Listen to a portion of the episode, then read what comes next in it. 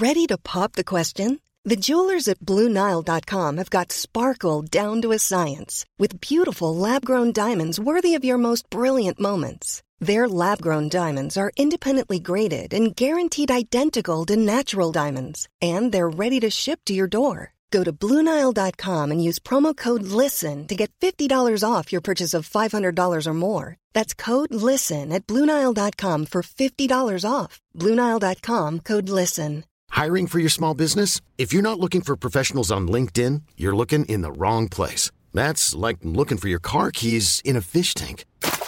LinkedIn helps you hire professionals you can't find anywhere else, even those who aren't actively searching for a new job but might be open to the perfect role. In a given month, over 70% of LinkedIn users don't even visit other leading job sites. So start looking in the right place. With LinkedIn, you can hire professionals like a professional. Post your free job on linkedin.com slash achieve today.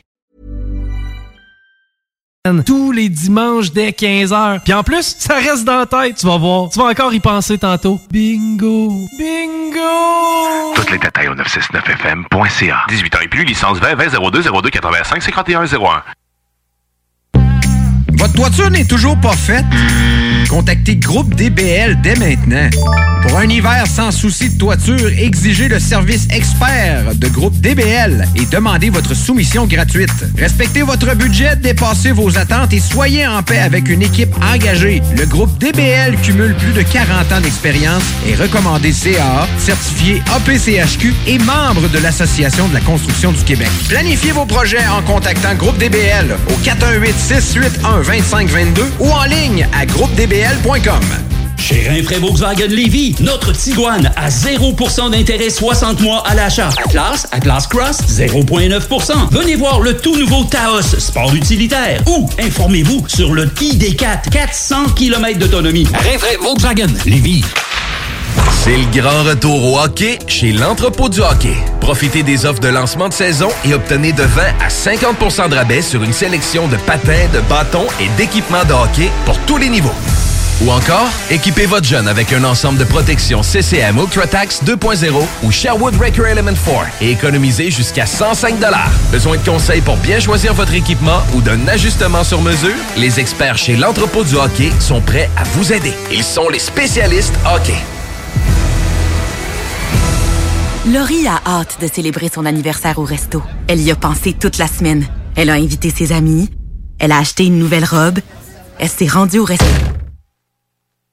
Elle n'a pas pu rentrer dans le resto. Elle a dû ranger sa nouvelle robe. Elle n'a pas pu voir ses amis. Et elle y a pensé toute la semaine.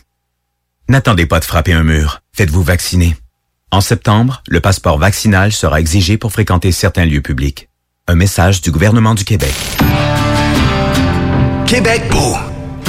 À Vanier, Ancienne-Lorette et Charlebourg. C'est l'endroit numéro un pour manger entre amis, un déjeuner, un dîner ou un souper. Venez profiter de nos spéciaux à tous les jours avec les serveuses les plus sexy à Québec.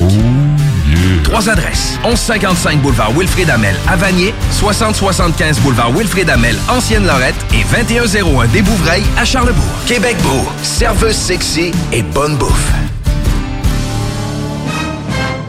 Vous écoutez CJMD, les paupiètes. Grabbing everything that rains. Some people wonder why. It's because we are so damn. D'Alternative Radio. Avertissement. Cette émission a pour but de porter l'auditoire à réflexion. C'est pourquoi la direction de la station souhaite vous rappeler que chaque affirmation mérite réflexion. Il ne faut rien prendre comme vérité simplement parce que c'est dit, car tout ceci demeure des théories ou la perception de chacun. Nous vous recommandons de garder un esprit critique et sceptique sur ce que vous entendez ici comme ailleurs. Bonne écoute, bonne réflexion. Bienvenue dans la zone.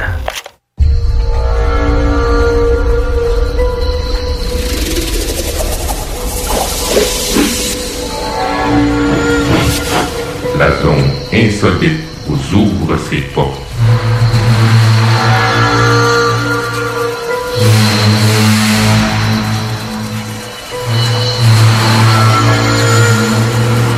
Prenons maintenant possession des ondes.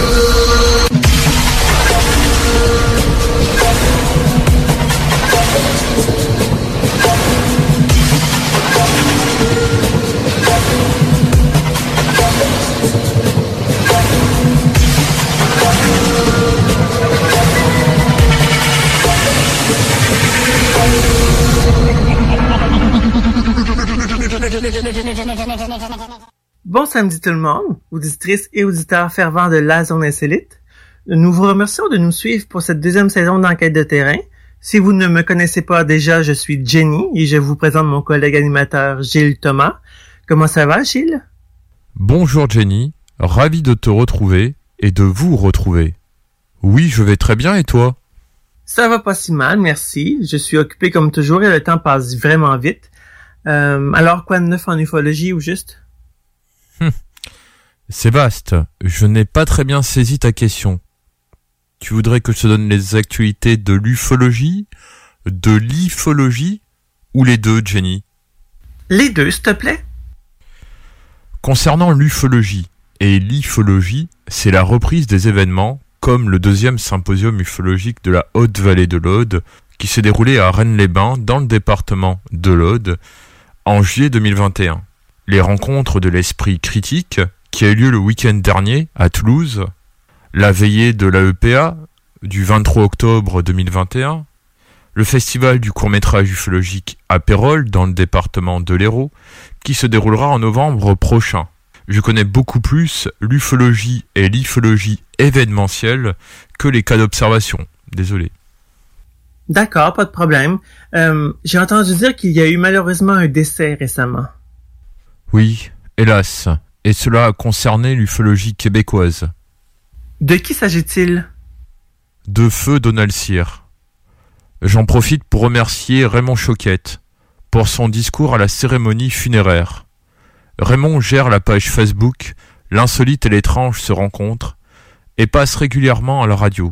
Merci à toi, Raymond, si tu nous écoutes, et nous dédicassons cette émission à Donald Cyr.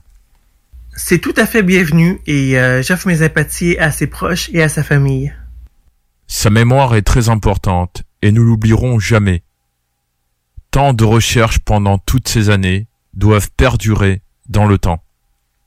Que les jeunes générations poursuivent ces recherches pour avancer, car en ufologie ou en ifologie, le plus important ce n'est pas de trouver là où les vérités absolues ou de se mettre en avant sous les projecteurs, mais c'est la recherche sur le terrain et où, derrière des ouvrages quand vous avez des problèmes de mobilité.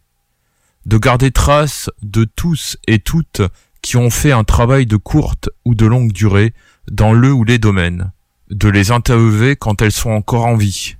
Et de ce fait, je remercie les personnes qui ont interviewé Donald Cyr. Son savoir ne sera jamais perdu. Je les remercie également. Euh, D'ailleurs, où en sont les mémoires de l'ufologie? Les mémoires de l'ufologie francophone continuent. Personnellement, j'ai interviewé 15 personnes depuis juillet 2021. Les mémoires de l'ufologie suivent les personnes durant plusieurs années pour voir l'évolution de celles-ci et leur parcours dans le domaine. Je vais vous donner deux exemples. Rémi Fauchereau, ufologue du département de Lyon en France, président de l'AEPA, Association d'études des phénomènes aériens, membre du SCO, Sauvegarde et conservation des études et archives ufologiques, du CEOF, Centre d'études OVNI France, et reporter au DHTV, est interviewé depuis juillet 2011. Et les auditrices et auditeurs suivent ainsi son évolution.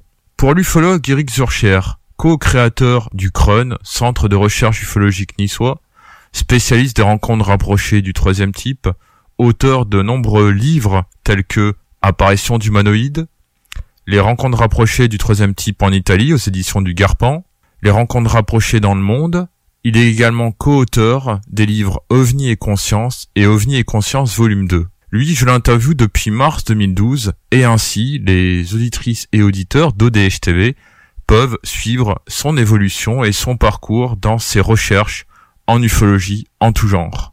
Et on apprécie toujours voir les résultats de ces rencontres sur ODH TV. Les vidéos des mémoires sont sur YouTube, sur les comptes ODH TV Archives et ODH TV 2. Les mémoires ont permis de sauvegarder des voix et des vidéos de personnes décédées comme Francine Forêt, Geneviève Béduneau, Bernard Dupy, Guy Lothaire et maintenant Donald Cyr. Peux-tu rappeler aux auditrices et auditeurs comment fonctionnent les mémoires de l'ufologie, s'il te plaît? Oui, bien sûr. Au sein de l'équipe d'ODH TV, chaque reporter dispose sur son drive du questionnaire type des mémoires de l'ufologie et la feuille des droits de diffusion. Et leur mission est d'interviewer les ufologues ou ifologues de leur secteur sans prendre parti ni pour l'un ni pour l'autre. Juste garder une trace audio ou vidéo. Les mémoires sont ensuite montées et diffusées sur YouTube. Et par la suite, sauvegardées au sein de l'association du Sceau. Mais toute personne à l'heure actuelle qui interviewe un chercheur, ufologue ou ifologue participe sans le savoir à la mémoire de l'ufologie actuelle. Jenny, est-ce que je peux donner un autre exemple? On a temps en masse, vas-y fort. Eh Jenny, pas trop fort quand même. Les auditrices et auditeurs n'auront plus d'ouïe.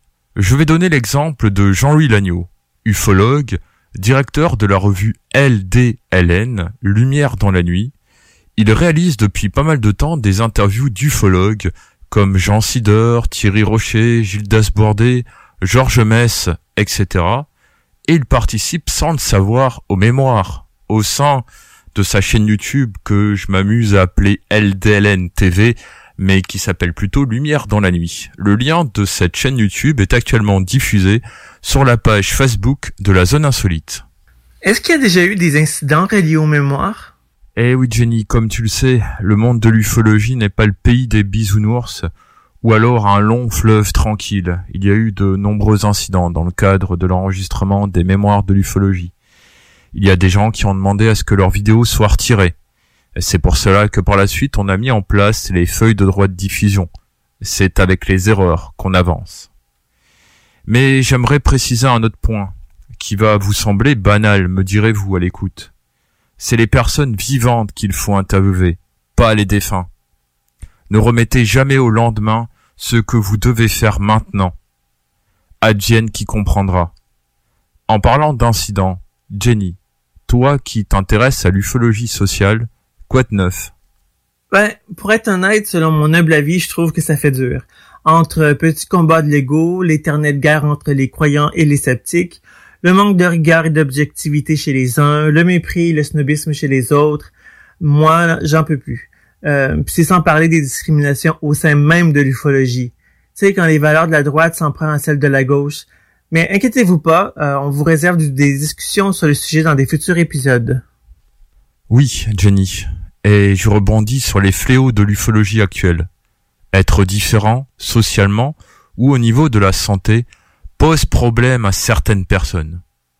Je suis atteint d'une sclérose en plaques et considéré comme handicapé. Je sais de quoi je parle. Puis il me semble que ça n'a pas juste sa place. Euh, les gens s'intéressant à l'ufologie ont longtemps été ostracisés, puis maintenant ils reproduisent le rejet et la moquerie à leur tour. C'est juste pas correct, c'est pas digne des gens dits ouverts d'esprit. Attention, on ne dit pas que tout le monde est ainsi. Il y a certaines personnes qui le sont.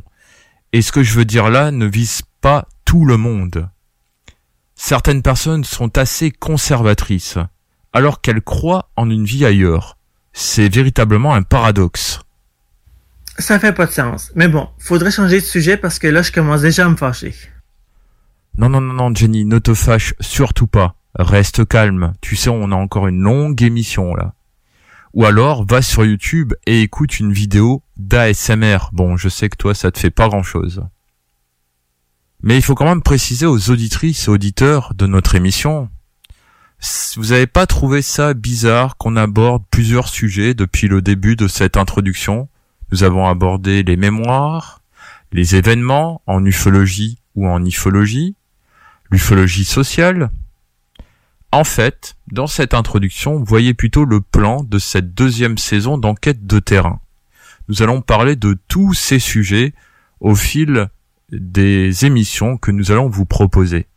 Et il va y avoir beaucoup d'invités. Je ne peux pas vous dire la liste parce que sinon ce serait spoiler l'émission. Alors je reprends. Hormis l'ufologie sociale, Jenny, le sujet de l'ufologie populaire sera également abordé dans cette nouvelle saison, en lien avec certaines émissions diffusées sur la chaîne YouTube ODH TV 2. dont les liens sont affichés actuellement sur la page Facebook de la zone insolite.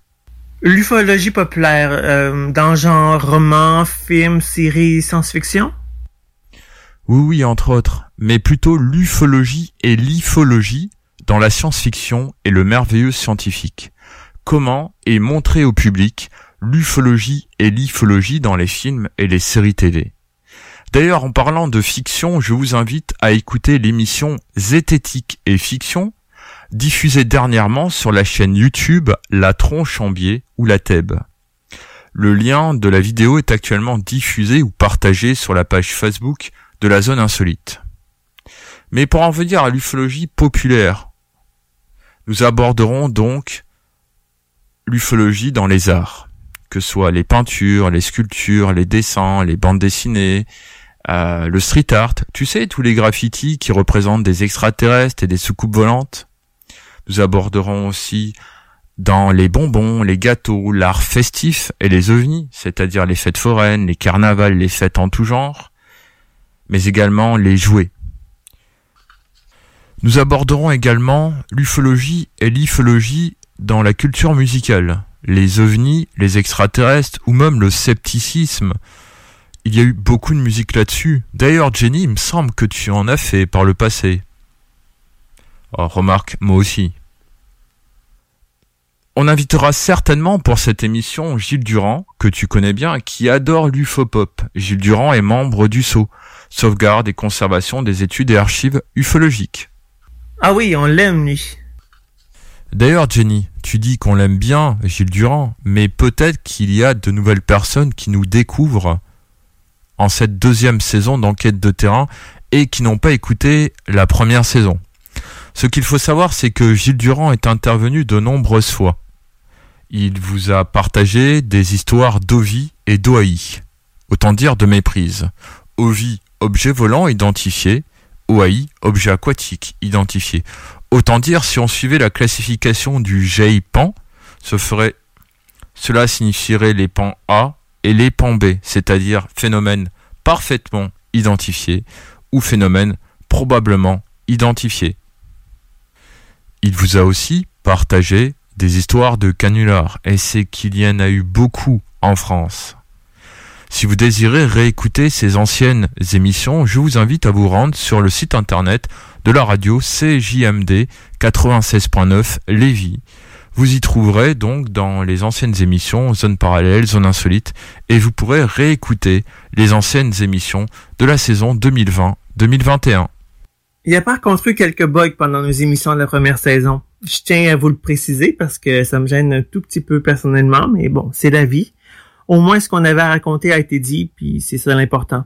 Euh, revenons au sujet principal maintenant. Gilles, tu t'es rendu en juillet dernier au deuxième symposium ufologique de Rennes-les-Bains. Qu'en as-tu pensé? C'était un événement marquant sur plusieurs aspects. Déjà de revoir des amis, des enquêteurs et veilleurs. Car en ces temps de Covid-19, l'ufologie de terrain a été mise en sommeil, et avec ces confinements et reconfinements à répétition, on ne voyait pas vraiment la sortie du tunnel. Et ce deuxième symposium a permis cela de se retrouver, d'échanger et d'avancer. Car finalement l'ufologie était en pause. Les gens se rencontraient par Zoom, par Skype, par Messenger vidéo, mais de se retrouver dans un endroit pour parler de notre passion, eh bien ça faisait longtemps que ce n'était pas arrivé.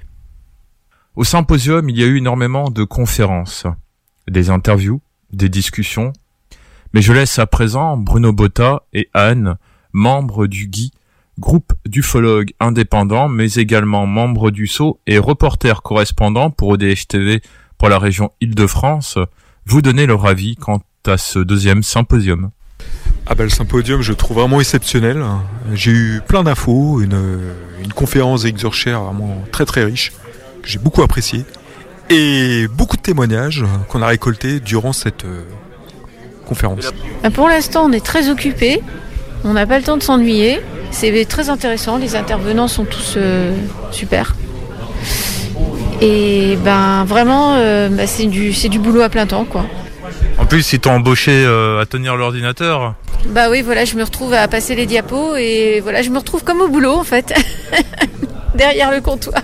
Conférence du Guy et d'ODHTV ce matin, c'était comment? Ah bah c'était une première, on a, on, a, on a fait une bonne conférence je pense, et on a évoqué tous nos cas, et c'est le but. Comme l'a si bien dit à l'instant Bruno Botta, nous avons ouvert le bal de ce deuxième symposium ufologique de Rennes-les-Bains avec une conférence assez particulière où il y avait plusieurs sujets abordés. J'ai présenté ODH TV, donc ma chaîne YouTube, qui signifie OVNI, OVI, OANI, OAI dans l'histoire TV, et qui existe depuis 15 ans. Nous avons ensuite présenté le SO, l'association du SO, sauvegarde et conservation des études et archives ufologiques. Et ensuite, Bruno et Anne ont présenté leurs enquêtes au sein du GUI. On a évoqué trois enquêtes, et trois enquêtes importantes du groupe d'ufologie indépendant, du GUI. Et bah ça a plu, euh, on a essayé d'expliquer les cas, et, et en plus j'ai évoqué aussi des cas étranges, des compléments. Et puis voilà, donc c'était. Franchement, c'est un très très bon souvenir. hein. Je pense que j'en ferai d'autres. D'accord. Euh, comment c'était l'échange avec le public pendant la conférence? Bah, c'était très bien parce que avant la conférence, pour me détendre, j'étais voir le public. Et j'ai discuté justement avec le public. Et bah, la conférence s'est bien passée avec ça. On les a mis un petit peu euh, en... qu'ils soient rassurés. Comment ça s'est passé après la conférence? Bah, j'avais un petit peu d'appréhension et en fin de compte, je me suis aperçu que ça allait très bien, euh, qu'ils ont aimé et, et c'est le but. hein. Et même les invités ont apprécié notre conférence. Et voilà, on en fera d'autres. Euh, Quel est ton meilleur souvenir de ces trois jours de conférence Mes meilleurs souvenirs Ton meilleur souvenir Mon meilleur souvenir, bah déjà ma rencontre avec Eric Zorcher. Parce que Eric ça fait partie de mes ufologues que j'apprécie beaucoup. C'est une des personnes qui m'a fait aimer l'u- l'ufologie avec Aimé Michel. Et rien que pour ça, euh, c'est inoubliable. Et en plus, il était là lors de ma première conférence. Donc ça, euh, ça restaure. Et en plus, j'étais accompagné de mes amis, Gilles et Anne, qui avaient tous les ingrédients pour faire une bonne conférence, bien riche. Notre conférence était assez particulière car nous avons mis une petite touche d'humour. Faisons de l'ufologie sans se prendre au sérieux a eu tout son sens au sein de ce deuxième symposium. Je suis actuellement avec Thierry Golin, donc président d'OVNI Languedoc. Alors déjà, que penses-tu euh, de ce que tu as vu du symposium? Oh ben, je suis arrivé très en retard quand même. euh, J'ai juste vu les cinq dernières minutes d'Éric Zurker qui avait l'air très bien. Euh, et puis après l'intervention de Robert Roussel que j'ai que je connaissais depuis oh là là depuis l'époque de Bordeaux où j'habitais Bordeaux donc ça fait 30 ou 40 ans qu'il- ou même plus qu'il doit s'intéresser à l'ufologie donc avec son expérience il nous a parlé un petit peu euh, bah, de son domaine de prédilection et en ce qui me concerne je le trouve toujours toujours très alerte et, et à même d'expliquer comment évoluent les choses. Je suis à présent avec Eric Zurcher, ufologue, spécialiste des rencontres rapprochées du troisième type, co-créateur du CRON, Centre de recherche ufologique niçois, auteur de nombreux ouvrages dont Apparition d'humanoïdes, Les rencontres rapprochées du troisième type en Italie, Les rencontres rapprochées dans le monde, co-auteur des livres OVNI et conscience et volume 2. Alors Eric, qu'as-tu pensé de ce deuxième symposium? Écoute, euh, je, l'ai trouvé excellent ce symposium, du fait que les intervenants étaient de qualité et surtout le- les sujets qu'ils traitaient, la manière dont ils abordaient ces sujets étaient toujours différentes, ce qui a créé une espèce d'énergie. Il y a eu une synergie entre nous qui était non voulue, mais euh, qui s'est instaurée de fait, et le public euh, a été réceptif à cette espèce d'énergie qui repartait sans arrêt. Et donc ça s'est très bien passé. Je trouve que ce symposium est vraiment, en plus l'endroit, euh, il prête peut-être. hein, l'endroit est, assez charmant, chargé d'histoire, euh, euh, assez particulier aussi. Donc tout ça fait que oui, c'est plutôt positif. Je pense que ça s'est très bien passé. Mais Jenny, peut-être que les auditrices et auditeurs d'enquête de terrain aimeraient savoir quels étaient les invités de ce deuxième symposium ufologique de la Haute-Vallée de l'Aude qui s'est déroulé du 16 au 18 juillet 2021. Les invités étaient Bruno Botta et Anne, Éric Zurcher, Robert Roussel, journaliste enquêteur de France 3 Aquitaine, rédacteur dans Phénomènes spatiaux, revue du GEPA, accrédité Défense, et suivant les activités du premier GEPAN. Il est l'auteur de nombreux ouvrages, dont OVNI, les oubliés de la science, OVNI 1947-2017, le choix du déni, et OVNI, la fin du secret. Il y avait aussi Alain Blanchard, ufologue, Jocelyn Morisson et Philippe Guillemant, Thibaut Canuti, auteur spécialisé en histoire de l'ufologie, Myriam Belmire, présidente du Céro France, une association sur les rencontres rapprochées du quatrième type, autant dire les abductions et les expérienceurs, Franck Morin, que vous avez écouté au début de notre émission, Michael Vaillant, passionné de mystérieux inconnus, consultant indépendant au GEIPAN durant ces 15 dernières années, collaborant avec le CNES, Centre National d'Études Spatiales, et également la présence de Thierry Golin. Je laisse Bruno Botta prendre le relais du micro. Donc là, on reçoit Thibaut Canuti. Qu'as-tu pensé du symposium? Bah écoute, un moment très sympathique, euh, un, un moment d'échange et de rencontre. Après, euh, après l'époque Covid, euh, c'est c'est toujours sympa de, de pouvoir se retrouver en vrai, puis de rencontrer des personnes. Moi, par exemple, voilà, je j'avais pas encore rencontré en vrai des gens comme euh, euh, comme Philippe Guimand ou, euh, ou Éric Jurcher, donc euh, pour ne citer que cela. Donc euh, euh, c'est toujours des moments intéressants. On parlait avec Gilles euh, justement de cette notion. euh, de camaraderie qui existe hein, quand même en ufologie. On a beaucoup parlé des, des querelles et des guerres euh, ufologiques auxquelles moi personnellement je me suis jamais trop trop prêté. Euh, la camaraderie c'est plus intéressant. Oui, Donc important. quand on peut avoir ça, nonobstant nos, nos, nos hypothèses personnelles, nos, nos, euh, nos terrains d'entente ou de division, c'est bien de pouvoir euh, se rencontrer. Et puis là, quand même, euh, à Rennes-les-Bains, il y a, il y a- j'ai l'impression qu'il y avait un public euh, entre guillemets qualifié, donc euh, des gens qui s'intéressent à ça. Et euh, c'est c'est pas que c'est pas intéressant de rencontrer le grand public, hein, mais, un public intéressé par ces sujets-là, c'est- toujours une plus-value. Merci Thibaut. Je suis à présent avec Patrice Galacteros, président de l'association OVNI Paris, qui réalise de nombreuses conférences à la Maison des Mines à Paris, ou récemment par Zoom, mais également membre du SCO, sauvegarde et conservation des études et archives ufologiques. Alors Patrice, qu'as-tu pensé de ce deuxième symposium? Alors je parle de, de assez longuement, mais on a eu des choses très intéressantes avec, euh, je dirais, du concret. On a eu des, une magnifique euh, euh, prestation de Roussel, très dynamique, courte mais des dynamiques, sympathiques. Il y a eu aussi donc ben, on vient d'écouter Myriam Belmire. Bon, c'est un domaine que je connais très bien. Mais ça fait rien, c'est intéressant que ce genre d'information soit diffusée. Surtout qu'elle l'a fait de façon assez posée, sans se mettre en avant, ce qui est bien. Je suis à présent en compagnie d'Alain Blanchard, créateur d'une ancienne association ufologique qui a aujourd'hui disparu, OVNI Marne, organisatrice en 2005 des premières rencontres européennes d'ufologie à Châlons-en-Champagne. Il est actuellement président de l'association OVNI Pyrénées. Alors Alain, quel est ton avis sur ce deuxième symposium? Ah bah il y a une bonne ambiance. Moi je suis pas venu au premier. C'est c'est Isor qui m'a téléphoné. Tiens pourquoi pas? J'aimerais bien que euh, on aimerait bien que, tu viennes au symposium euh, deuxième euh, deuxième édition. Ah bon? Parce que moi en conférencier je suis pas un conférencier vraiment comme comme Robert Roussel comme voilà hein, Jean-Gabriel Gallet tout ça. Euh, j'aime bien. C'est pour ça que je donne mes témoignages. Les gens en général ils aiment bien les témoignages et ils aiment bien des images. Ça, ils aiment ça. Si tu veux captiver au jour d'aujourd'hui les gens, bah, il faut du, témoignage et du, bon témoignage. Et puis, euh, bah oui, du témoignage, du, vécu. Moi, ce que j'ai raconté, je le raconte, c'est vrai, parce que j'ai vécu ça. Et je me dis, bon sang, je l'ai vécu, ben voilà. Et il faut que j'en parle, parce que c'est pour ça que j'ai fait mon bouquin, enfin mon bouquin, un recueil que j'ai pas sorti en bouquin, mais un recueil qui est bien parti, j'en ai vendu 60. je ne m'attendais pas à ça. Enfin bon, j'en ai plus, mais, mais le recueil, qui, je raconte tout dedans. Parce qu'il fallait que je raconte vraiment ce qui m'est arrivé. C'est à présent au tour de Myriam, présidente de l'association du Céro France, de donner son avis. Euh, J'ai manqué certaines conférences, hélas, parce que pour des raisons personnelles, j'ai pas pu assister. Mais franchement, il y a un sacré travail qui a été organisé ici, euh, très intéressant. euh, le contenu vraiment de qualité.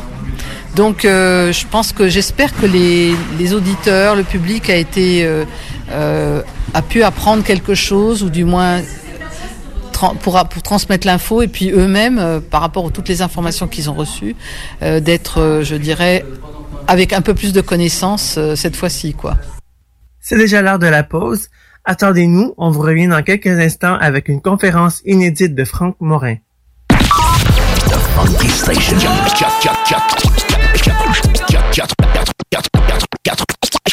96.9, The Alternative Radio. La station du monde radio de Lévis. La radio urbaine, c'est sérieux. L'Alternative Radio. Fromagerie Victoria. C'est pas parce que c'est l'automne que les délices glacées sont pas là? Check this out. Les déjeuners, y en a pas de mieux que ça. La poutine, le fromage en grains, triple A.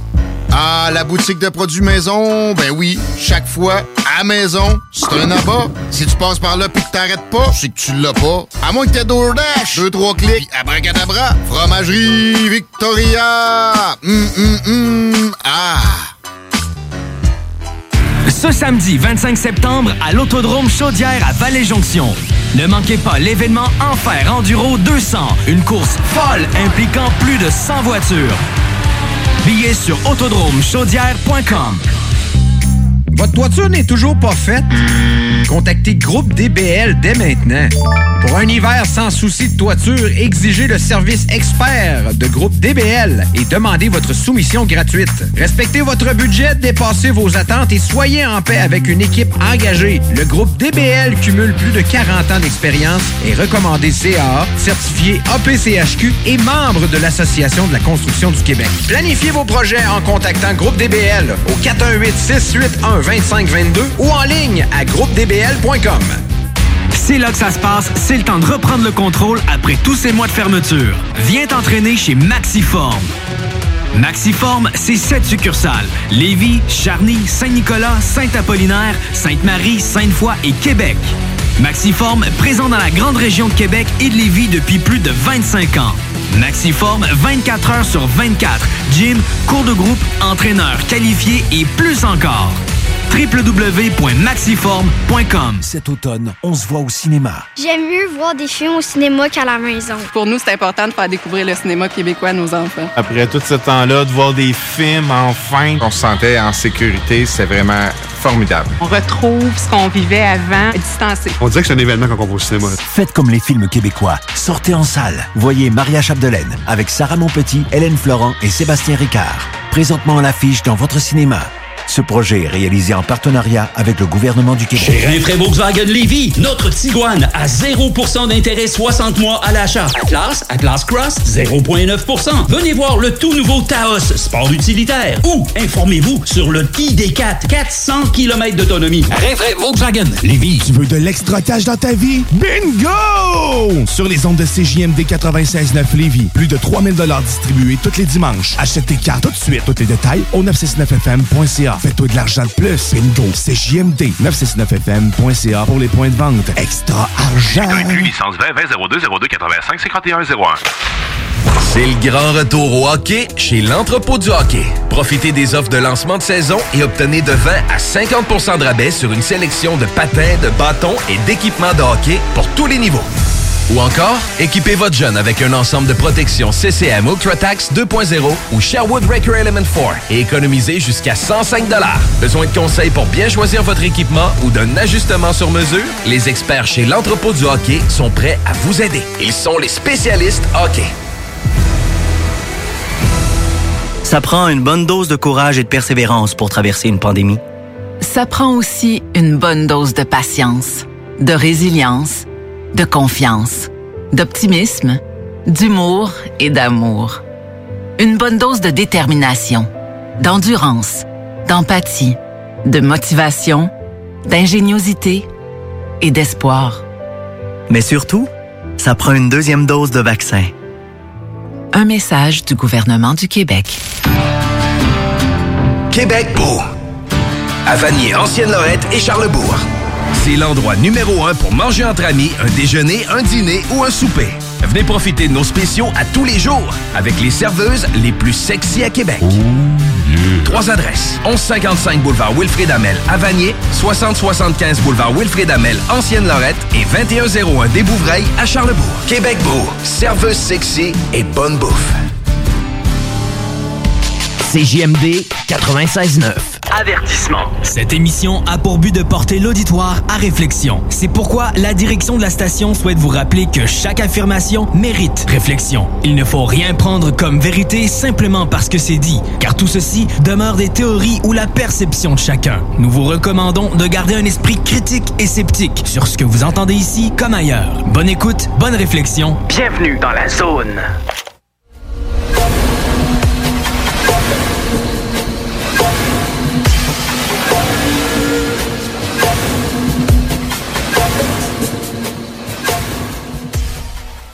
Nous voilà de retour en ondes. Gilles, c'est à toi. Franck Morin, ufologue, auteur de nombreux ouvrages et co-responsable du CIPO, collectif d'intervenants du phénomène ovni, va vous présenter une conférence inédite sur les ovnis au Canada et au Québec. Je tiens tout de même à vous signaler que cet enregistrement audio a donc été réalisé dans le cadre du deuxième symposium ufologique de Rennes-les-Bains. Il y a eu également un enregistrement vidéo qui sera diffusé prochainement sur le compte YouTube ODHTV Archive. Bonjour Franck, bienvenue à notre émission Enquête de terrain. Bonjour à tous les auditrices et auditeurs. Euh, c'est la première fois que je m'exprime sur un média canadien. Et euh, bah, c'est avec euh, grand plaisir euh, parce que dans mes travaux, j'ai beaucoup étudié de grands cas canadiens. Et ce que je vais vous proposer, bah, c'est d'en parler pour vous donner les premières impressions et les informations que j'ai récoltées, en sachant que bien sûr au Canada, vous êtes sûrement mieux placé que moi pour les étudier. Alors dans un premier temps, euh, je me présente donc euh, Franck euh, Morin et j'écris deux livres. Donc le premier, Les mystères du phénomène ovni, qui avait pour but de mener un historique du phénomène au niveau mondial, en tout cas les cas les plus symboliques et emblématiques, et ensuite de les analyser. Et j'ai cité d'ailleurs quelques études euh, canadiennes comme 25 Years of UFO Report de 1989 à 2013 euh, qui était fait par monsieur Rutowski et euh, que j'ai trouvé très intéressant parce qu'on y trouve des particularités. Euh, 13 euh, à l'époque, si je me il y avait 13% de cas inexpliqués et on note que certains sont majoritairement nocturnes de courte durée et ce qu'on constate aussi sur d'autres études internationales.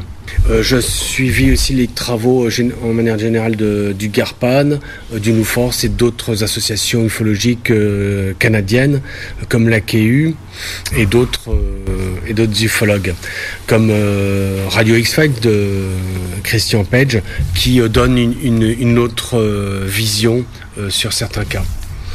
Alors pour entrer dans le vif du sujet, je vais vous parler de quelques cas qui m'ont marqué, comme les, euh, la vague de 1947 qui s'est produite en Amérique.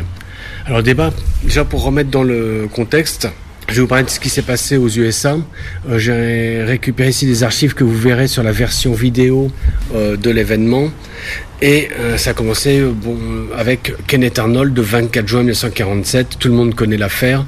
On a neuf objets volants, dont un en forme de croissant, comme ici représenté, et huit en forme de disque. Chose étonnante, la formation s'étale sur 8 kilomètres.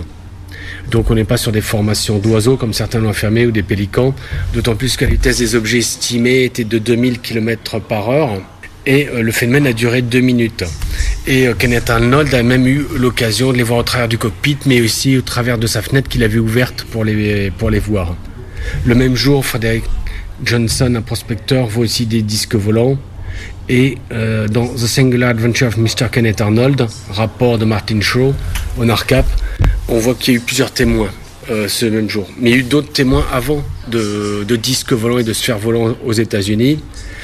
On a une multiplication des signalements euh, par euh, des personnels civils, mais aussi scientifiques, météorologues, pilotes. Par exemple, le docteur Sejon, qui est un expert en fusée, dit sur un site d'entraînement de V2 avec d'autres témoins voir un disque argenté, brillant, tournoyant.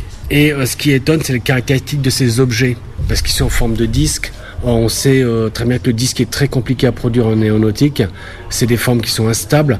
Et d'ailleurs, au Canada, il y avait un pré-projet, l'Avro euh, Canada, euh, qui euh, ensuite a été repris par les USA entre 1959 et 1961 pour produire un, un disque volant mais qui volera qu'à 60 km par heure et à 2 mètres de hauteur maximale. Donc ça n'explique pas les disques volants qu'on voyait à cette époque-là qui allaient jusqu'à 2000 km par heure, voire peut-être plus selon certains autres pilotes. Comme autre pilote, on a le vétéran Emile. Smith qui lors d'un vol bois Seattle en compagnie d'autres personnes voit un groupe de disques volants. Et donc il y a eu d'autres aviateurs comme Bob Savage ou euh, Richard Nankin par exemple. Arnold est passé dans les médias parce qu'en fin de compte c'est le premier qui a été euh, interviewé euh, à grande échelle euh, à ce propos. Donc on voit aussi des formations de ces disques volants, ce qui devient encore plus curieux, des formations en V comme c'est écrit ici dans The Tanyo Idaho du 1er juillet 47 qui nous explique que des groupes de, de disques volants ont survolé la ville de Galena. Voilà les premières caractéristiques. Il y avait bien des ailes volantes à l'époque comme le Northrop YB35, mais c'était des ailes volantes qui étaient instables, trop dangereuses et donc ont été euh, abandonnées. Après, vers le 6 et le 7 juillet, les spécialistes de cette vague, comme Ted Blotcher, quand on fait un, rapport, euh, précisent qu'il y a eu une apogée. Le 4 juillet, on l'a appelé le déluge, et le 6 et 7 juillet, là, on a plus de 500 témoins. Et des articles de nos journaux nous disent que c'était reporté dans 38 États américains, puis 44, puis 48. Et des indices laissent supposer que les informations et les explications sont crédibles parce que, par exemple, il y avait des euh, standards de journaux qui recevaient à la même heure et au même endroit des appels provenant de toute la ville de différentes personnes. On a eu quelques photos euh, qui ont euh, circulé, comme celle de William Rhodes, comme celle d'Anne Logging-Moore, euh, qui sont assez intrigantes. Et dès cette période, pour en en ce qui concerne le Canada, c'est que des articles commencent à dire qu'au Canada, euh, il y a aussi euh, des observations de disques volants. Donc là, on a deux articles de Los Angeles Times et un du Central Queensland Herald qui nous dit le premier que des disques volants ont été vus à Vancouver. Et ensuite, euh, un autre. Donc je vais les, reprendre parce que j'ai pu les récupérer. Alors, dans ce report sur la vague de 1947 de Report on the UFOF de Ted Blotcher, c'était euh, quelqu'un qui a récupéré les articles du journaux de l'époque. Et à partir de ces articles du journaux de l'époque, il a pu rétablir 853 cas d'OVNI, dont certains au Canada. Et là, il nous met un exemple dans l'île du Prince-Édouard. Euh, donc, il y a euh, Charles Kagan, qui est un écologiste, et puis qui dirige une ferme expérimentale avec sa femme et d'autres personnes, qui voit un objet brillant qui traverse rapidement le ciel. Cette caractéristique de brillance ou de réflectivité de la lumière, euh, c'était euh, très répété sur les observations de l'époque. Et ce qui est très bizarre, parce que de- des objets qui réfléchissent comme ça la lumière du soleil, c'est pas le meilleur moyen d'être discret. Donc c'est pour ça qu'on pense que ces disques volants qui se déplaçaient à ces vitesses faramineuses avaient une volonté d'être vus. Donc, quoi qu'il en soit, ici, dans page 180, dans le rapport de Ted Blutcher, on a une répartition par État et il a répertorié 18 cas pour le Canada, qui implique 52 témoins. Donc, d'autres sources nous confirment ces éléments. Donc, je passe à cet article du Central Queensland Herald, Flying Saucer Seen Over Canada, du euh, 10 juillet 1947. Et là, on apprend euh, que sur Wallaceburg, dans le sud-ouest de l'Ontario, on a aussi deux larges formations de disques euh, brillants qui ont été vus sur euh, une zone large euh, à cette époque-là. Donc, euh, même signalement qu'aux US, d'autres articles de, journaux. Alors ici, je cite le Vancouver Fan qui nous dit euh, qu'il y a des coupes volantes qui ont été vues au-dessus de Vancouver. Et là, un groupe de trois ou quatre témoins qui nous disent qu'il y a deux, deux soucoupes volantes qui sont allées en direction du ciel et trois autres qui sont allées vers les montagnes. Dans un article du Nambour Chronicle, donc qui celui-là, ma connaissance, qui n'est pas canadien, qui nous, mais qui nous rapporte encore des cas du Canada, qui fait allusion au cas de Wallaceburg et euh, de ses formations illuminées. Dans Report on the UFO Wave, euh, le journal Montréal Sun nous signe des probables cas de confusion avec des météores. Et effectivement, quand on voit des objets extrêmement rapides, Euh, ça peut être aussi des, confusions avec des météores qui traversent l'espace ou l'atmosphère. Donc c'est à prendre en compte pour différencier les cas. Dans ce cas-là, il faut aller voir la description de l'objet qu'on est témoin. Un autre article, Montréal a été survolé par sa première soucoupe volante et euh, ça fait partie du journal La Patrie du mardi euh, ju- 8 juillet 1947. Ces éléments sont aussi répertoriés par Vicky Lapointe dans l'actualité de l'histoire du Québec. Il a au moins récupéré euh, cet article de journal et un autre. Et toujours dans La Patrie du 9 juillet 1947, on nous parle toujours de la première soucoupe euh, de Montréal, où là il cite le nom des témoins et puis euh, la description euh, des faits. Hein, donc un objet qui vole euh, à une vitesse de 400 miles à l'heure avec un bolide lumineux et il semble exclure la thèse d'une comète ou d'un bolide. Donc c'est vrai que dans ces, témoignages et ces articles du journaux, on a de tout. On peut avoir des, confusions avec des phénomènes naturels, on peut avoir quelques canulars, comme c'était le cas euh, remarqué aux États-Unis, mais aussi bah, des euh, descriptions qui sont tout à fait intrigantes. Et j'ai trouvé une autre source sur cette vague de 1947, il y a du New Force, qui est dans un, article qu'il appelle UFO Sighting Elsewhere in Ontario. Il a répertorié euh, tout un tas d'articles de l'époque sur les observations de soucoupes volantes dans l'Ontario. Donc là, Flying Saucer Streak Cross Ottawa Valley, dans le Daily Star, 2 juillet 1947, on commence à nous parler d'objets qui évolueraient à 1200 miles par heure. Donc, ça nous fait 1900 km par heure. C'est la vitesse que donnait Kenneth Arnold, plus ou moins. Et ce qui est intriguant, c'est que cette vitesse de 2000 km par heure, elle est deux fois supérieure au record mondial qui était détenu par un avion P-80 Shooting Star, un avion en réaction. À l'époque, on n'avait pas passé le mur du son. C'est euh, en octobre 1947, c'était là quelques mois plus tard qu'on va atteindre 1300 km/h avec un prototype piloté par Chuck Yeager. Donc, je passe à d'autres articles et là, on voit que le New Force, on a récupéré beaucoup. Saucer Skembach, Ripley Mansey, donc là, un homme qui a vu euh, encore une formation, euh, cité dans le Daily Star. Euh, toujours dans le Daily Star, un article du 30 juillet 47, Flying Saucer Go Courting. Donc je, vous- laisserai les, lire dans le document vidéo. Et là, ce qui est intéressant, dans le Daily Nugget euh, d'octobre 47, cette fois-ci, on a une centaine de témoins qui nous disent avoir vu un disque volant à Brantford. More than 100 sea flying at Brantford.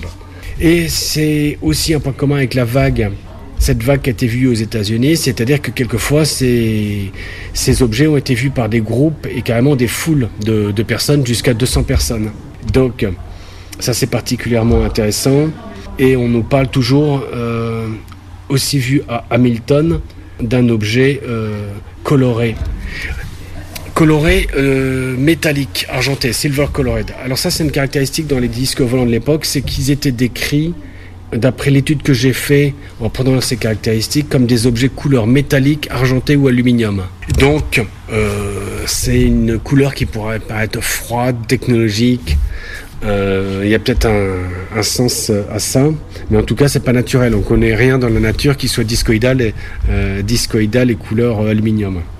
Et là, je vous, mets encore une liste euh, de cas euh, qui ont été cités par le New Force, enfin d'articles de journaux, euh, qui nous parlent aussi de mouvements circulaires et autres. Sachant que ces, disques volants, à l'époque, ils pouvaient faire des vols stationnaires d'accélération fulgurante, mais aussi à pleine vitesse se retourner, faire des virages à angle aigu et des déplacements silencieux. C'est pas terminé parce que nous on était sur l'Ontario et donc on passe à une nouvelle euh, province euh, du Canada, la Colombie-Britannique. Et là, je vous laisse voir parce que là, j'ai pas copié les articles de Juno, mais ça s'appelle 1947 Newspaper Clipping et on nous dit Here are some interesting clipping kindly sent to us by researcher John Aldrich. A few further interesting clipping kindly sent to us by researcher John Aldrich. A few further activity over British Columbia during the summer of 1947.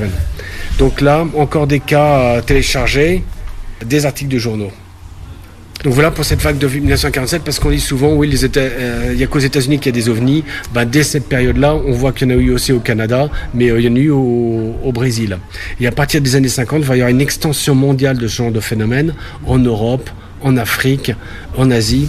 Et euh, je vais vous citer euh, deux cas de pilotes qui cette fois-ci ne sont pas canadiens, mais qui ont rencontré des ovnis au Canada. et euh, avec des comportements particulièrement intrigants de ces ovnis.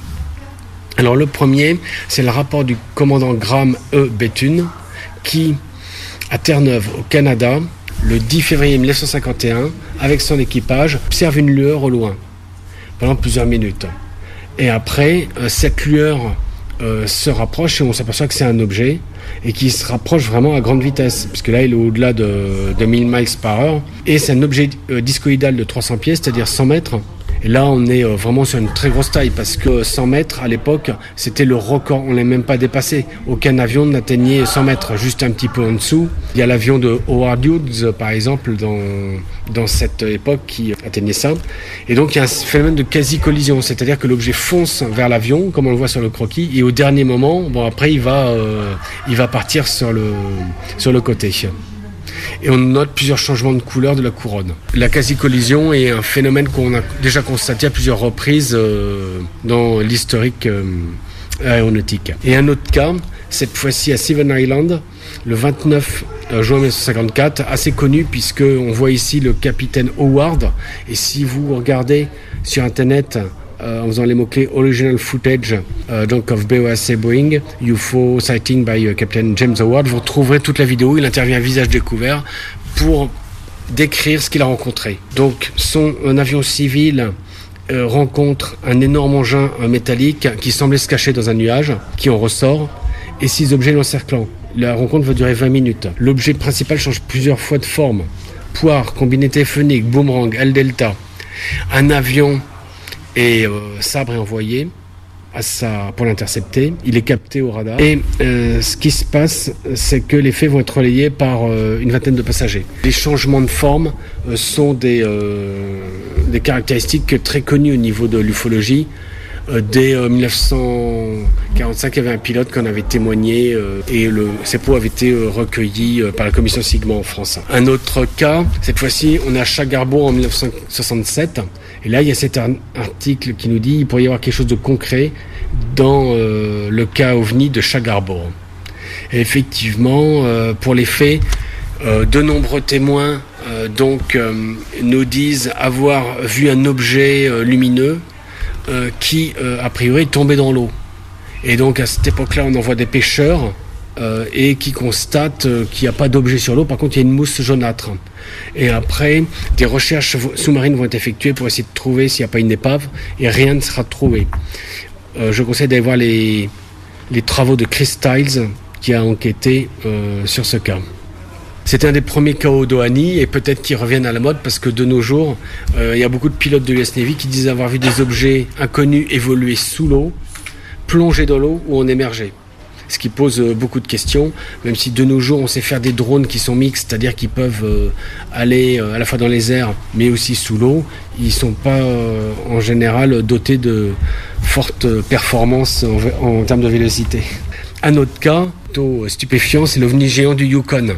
Le 11 décembre 1996, euh, 30 témoins donc disent avoir vu un objet én- énorme dans cette euh, région-là. Comme ils ont fait des croquis, et c'est un ingénieur qui s'appelle Martin Niazek euh, qui a fait un rapport qui s'appelle Giant UFO in the Yukon Territory. Et là, les témoins à différents lieux euh, sur leur trajet, sur un axe de plus de, de 300 km, nous disent avoir vu donc une forme qu'on pourrait décrire euh, bon, bah, comme sous, sous-copique, avec des rangées de fenêtres bien alignées horizontaux, horizontales et avec des faisceaux de lumière qui balayaient le sol.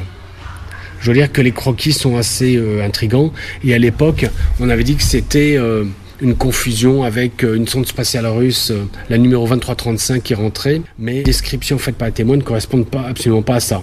Il faut signaler que dans l'histoire ufologique, à plusieurs reprises, on a eu des véritables rentrées spatiales atmosphériques, que ce soit des météores ou des engins artificiels, et elles se sont parfois accompagnées de phénomènes inexplicables. Bon, j'en reparlerai. Après, il y a le cas de Stephen Michalak dans le lac Falcon, Manitoba, en 1967, qui euh, dit et s'est rapproché euh, de cet objet qui ressemble euh, à une euh, soucoupe, et euh, il a été blessé. Si je me souviens bien, il y a peut-être un gaz qui était euh, sorti de l'objet. Et on le voit ici sur euh, la photo. Il a été euh, irradié, c'est certifié par des rapports médicaux. Il a des traces sur le corps. Il a même un gant. Il a touché l'objet avec un gant. Et sur ce gant, donc qu'il a exhibé, on a bien une marque de brûlure. C'est un des rares cas où des témoins ont été blessés, ou euh, irradiés euh, par des ovnis. On pourrait citer le cas Cashlendrum aux États-Unis, où là c'était euh, une irradiation sévère. Et donc je vais vous parler d'un autre dossier maintenant, très curieux, qui date de novembre 1990. Il y aurait eu une vague d'ovnis centrée sur trois pays francophones. Alors là, il faut remonter dans des dossiers historiques. Je commence par la Belgique, la célèbre vague belge ou 2000 témoignages recueillis par la COBEPS, association ufologique de l'époque, nous parlent d'un profil type où on aurait des plateformes ou des triangles comme ça, noirs, euh, dotés de faisceaux lumineux, au moins trois phares blancs et un phare euh, rouge au centre, qui survoleraient euh, à, basse altitude la campagne de manière silencieuse et qui seraient simultanément capables parfois de faire des accélérations fulgurantes. Les faits commencent en novembre 1989 et vont durer jusqu'en 91. Donc j'invite à aller voir les, travaux de la SOBEPS et à cette période-là, euh, on a accusé l'avion F-117 qui est euh, furtif américain et qui voulait bien à cette période-là. Mais le problème c'est que ses capacités ne permettent pas. 300 km par heure minimum, si on n'a pas de portance et il se crache, il ne peut pas aller à des vitesses supersoniques. Euh, puisqu'il est limité à 1000 km par heure. À cette époque-là, ça avait chauffé entre les états-majors belges et américains parce que les Belges étaient persuadés que c'était les Américains qui étaient euh, à l'origine de ces survols en Belgique, ce que les Américains ont euh, démenti. Et ensuite, des militaires ont parlé. Alors Yves Melbergs, le pilote qui, le 30 mars 1990, a euh, pris en chasse avec un autre avion un éco-radar qui avait été euh, enregistré par plusieurs euh, stations au sol et ensuite le général de Brouwer qui nous donne les caractéristiques de ces objets capables d'encaisser 30 ou 40 G donc 3 ou 4 fois plus qu'un pilote peut encaisser, à cause de, des brusques changements d'altitude. Ça c'est un classique dans le phénomène ovni, des brusques changements d'altitude, vous en retrouverez encore des plus faramineux dans les cas de l'USS Nimitz en 2004, où là, euh, on a des objets euh, qui passent euh, de 28 000 pieds à 50 pieds en moins d'une seconde, par exemple, ce qui, serait impossible pour, bien sûr, notre aéronautique. Donc voilà pour cette vague belge. Et en plein, en plein milieu de cette vague belge, on a la vague du 5 novembre 90 en France, donc toujours zone francophone, bien évidemment. Vers 19h, des centaines de témoins appellent les médias, la police, les autorités pour dire qu'il y a des phénomènes absolument anormaux et lumineux dans le ciel. Et on a une vidéo courte où c'est celle de Patrick Depin où on voit bien ce qui ressemble à une, rentrée atmosphérique une traînée lumineuse, mais en dessous, il y a un curieux euh, triangle. Voilà. Et euh, il y a eu une autre vidéo, a priori prise en Suisse. Et ce qui est curieux, c'est que, bon, euh, on, va apprendre assez rapidement qu'il y a eu une rentrée atmosphérique de fusée russe Proton qui s'est désintégrée dans l'atmosphère et qui peut donner des, résultats similaires à ce qu'on voit dans cet archive de TF1 où on a des grappes d'objets comme ça. Ça peut arriver, des objets peuvent, se grouper lors des rentrées euh, atmosphériques euh, classiques. Par contre, ce qui n'est pas normal, c'est que des témoins comme ici euh, nous décrivent des formes qui n'ont rien à voir avec une rentrée atmosphérique, avec des contours, parfois des lumières qui sont équidistantes, qui sont alignées, des comportements intelligents, des objets qui ressemblent à des aéronefs exotiques. Et là, ça va être décrit dans la presse, tous ces ovnis. La presse a fait quelques erreurs, bon des copier-coller, ils ont pris des photos d'ovnis qui venaient de, Belgique et non pas de France. Ils pensaient un moment que c'était une météorite parce qu'un observateur en avait parlé à Munich, mais finalement c'était pas un observateur professionnel mais juste euh, des amateurs. Et ensuite il y a eu des enquêtes ufologiques de terrain, et notamment celle de Franck Marie, celle de Lumière dans la nuit et d'autres, qui euh, nous font état d'aéronefs de toutes formes, euh, parfois géants, avec des lumières bien alignées, dont certains projettent des, euh, des faisceaux au sol, des énormes masses, des masses qui, qui cachaient les étoiles et le ciel. Bon, il faut aller à la deuxième pause, mais restez. Franck va vous parler du 7 novembre 1990. CJMD. Tu cherches une voiture d'occasion? 150 véhicules en inventaire? LBB Auto Vous pensez tout connaître? Défiez le diable. Un tout nouveau quiz s'amène sur les ondes de CJMD. Jouez en direct sur votre appareil, répondez aux questions et gagnez de l'argent. L'enfer est pavé de bonnes questions. Dès cet automne, les dimanches 16h sur les ondes de CJMD 96.9 Lévis. Amateurs d'aventure et de sensations fortes, en famille, entre amis ou entre collègues, venez vivre l'expérience Défi Évasion à sa succursale de Lévis en choisissant l'un de nos quatre scénarios uniques. En tant que criminel ou super-héros, vous devez utiliser votre logique pour résoudre plein d'énigmes et de mystères. Le tout en moins de 60 minutes. Que ce soit votre premier ou 30e jeu d'évasion, triper. Défi Évasion a le défi qui répondra à vos attentes. Réservez dès maintenant au défiévasion.com. Défiévasion.com. Fromagerie Victoria! C'est pas parce que c'est l'automne que les délices glacées sont pas là? Check this out! Les déjeuners, y en a pas de mieux que ça. La poutine, le fromage en grains, triple A. Ah, la boutique de produits maison, ben oui, chaque fois, à maison, c'est un abat. Si tu passes par là pis que t'arrêtes pas, c'est que tu l'as pas. À moins que t'aies DoorDash, deux, trois clics, abracadabra, fromagerie Victoria! Hum, hum, hum, ah! Salut, c'est Marcus des Deux Snooze. On vous a souvent parlé du dépanneur Lisette. Maintenant, c'est à vous de le faire. Et on vous a demandé, mais pourquoi vous allez au dépanneur Lisette? Ben, c'est simple. Il y a de tout là-bas, puis j'aime beaucoup mes bouffes de fin de soirée. Depuis que je suis déménagé à Montréal, je m'ennuie du dépanneur Lisette. Fait que quand je descends à Lévis, j'en profite puis je fais un plein. Moi? Mais je trouve tout le temps des bières funky. J'aime bien ça. Le soir, là, j'ai toujours faim. Ça donne bien. Au dépanneur Lisette, ben il y a tout là-bas. Parce qu'avec la semaine que je viens de passer avec mes élèves, ça prend ça. Moi, en tout cas, j'y vais surtout pour les cartes de bingo CJMD qui a lieu le dimanche à 15h. Moi, je vais au dépanneur Lisette parce que je le sais que les deux snooze vont là, fait que je peux y croiser à un moment donné. Dépanneur Lisette, depuis presque 30 ans déjà dans le secteur, 354 Avenue des Ruisseaux, à Pintendre. Ce samedi 25 septembre à l'Autodrome Chaudière à Vallée-Jonction. Ne manquez pas l'événement Enfer Enduro 200, une course folle impliquant plus de 100 voitures. Billets sur autodromechaudière.com. Pour les connaisseurs de rap, c'est CJMD. Mais pour les connaisseurs de VAP, pour avoir des bons conseils avec des vrais connaisseurs, c'est VapKing. VapKing, c'est cinq boutiques. Saint-Romuald, Lévis, Lauson, Saint-Nicolas, Sainte-Marie. Pour plus d'informations, 418-903-8282. Ben oui, VapKing. Je l'étudie, VapKing. Non, VapKing, c'est ça, VapKing. Je l'étudie, VapKing. Non, mais... hey, Votre toiture n'est toujours pas faite? Contactez Groupe DBL dès maintenant. Pour un hiver sans souci de toiture, exigez le service expert de Groupe DBL et demandez votre soumission gratuite. Respectez votre budget, dépassez vos attentes et soyez en paix avec une équipe engagée. Le Groupe DBL cumule plus de 40 ans d'expérience et recommandé CAA, certifié APCHQ et membre de l'Association de la construction du Québec. Planifiez vos projets en contactant Groupe DBL au 418-681-2522 ou en ligne à groupedbl.com.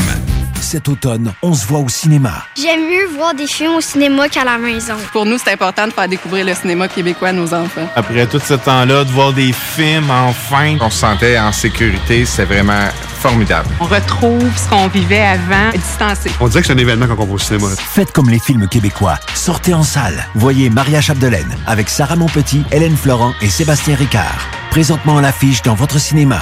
Ce projet est réalisé en partenariat avec le gouvernement du Québec. Chez Rinfraie Volkswagen Lévy, notre Tiguan à 0% d'intérêt 60 mois à l'achat. Atlas, Atlas Cross, 0,9%. Venez voir le tout nouveau Taos, sport utilitaire. Ou informez-vous sur le ID4, 400 km d'autonomie. Rinfraie Volkswagen Lévy. C'est le grand retour au hockey chez l'entrepôt du hockey. Profitez des offres de lancement de saison et obtenez de 20 à 50% de rabais sur une sélection de patins, de bâtons et d'équipements de hockey pour tous les niveaux. Ou encore, équipez votre jeune avec un ensemble de protection CCM UltraTax 2.0 ou Sherwood Record Element 4 et économisez jusqu'à 105 Besoin de conseils pour bien choisir votre équipement ou d'un ajustement sur mesure? Les experts chez l'entrepôt du hockey sont prêts à vous aider. Ils sont les spécialistes hockey. Ça prend une bonne dose de courage et de persévérance pour traverser une pandémie. Ça prend aussi une bonne dose de patience, de résilience, de confiance, d'optimisme, d'humour et d'amour. Une bonne dose de détermination, d'endurance, d'empathie, de motivation, d'ingéniosité et d'espoir. Mais surtout, ça prend une deuxième dose de vaccin. Un message du gouvernement du Québec. 96.9 CJMD Lévis. Intellectuellement libre. Avertissement. Cette émission a pour but de porter l'auditoire à réflexion. C'est pourquoi la direction de la station souhaite vous rappeler que chaque affirmation mérite réflexion. Il ne faut rien prendre comme vérité simplement parce que c'est dit, car tout ceci demeure des théories ou la perception de chacun. Nous vous recommandons de garder un esprit critique et sceptique sur ce que vous entendez ici comme ailleurs. Bonne écoute, bonne réflexion. Bienvenue dans la zone.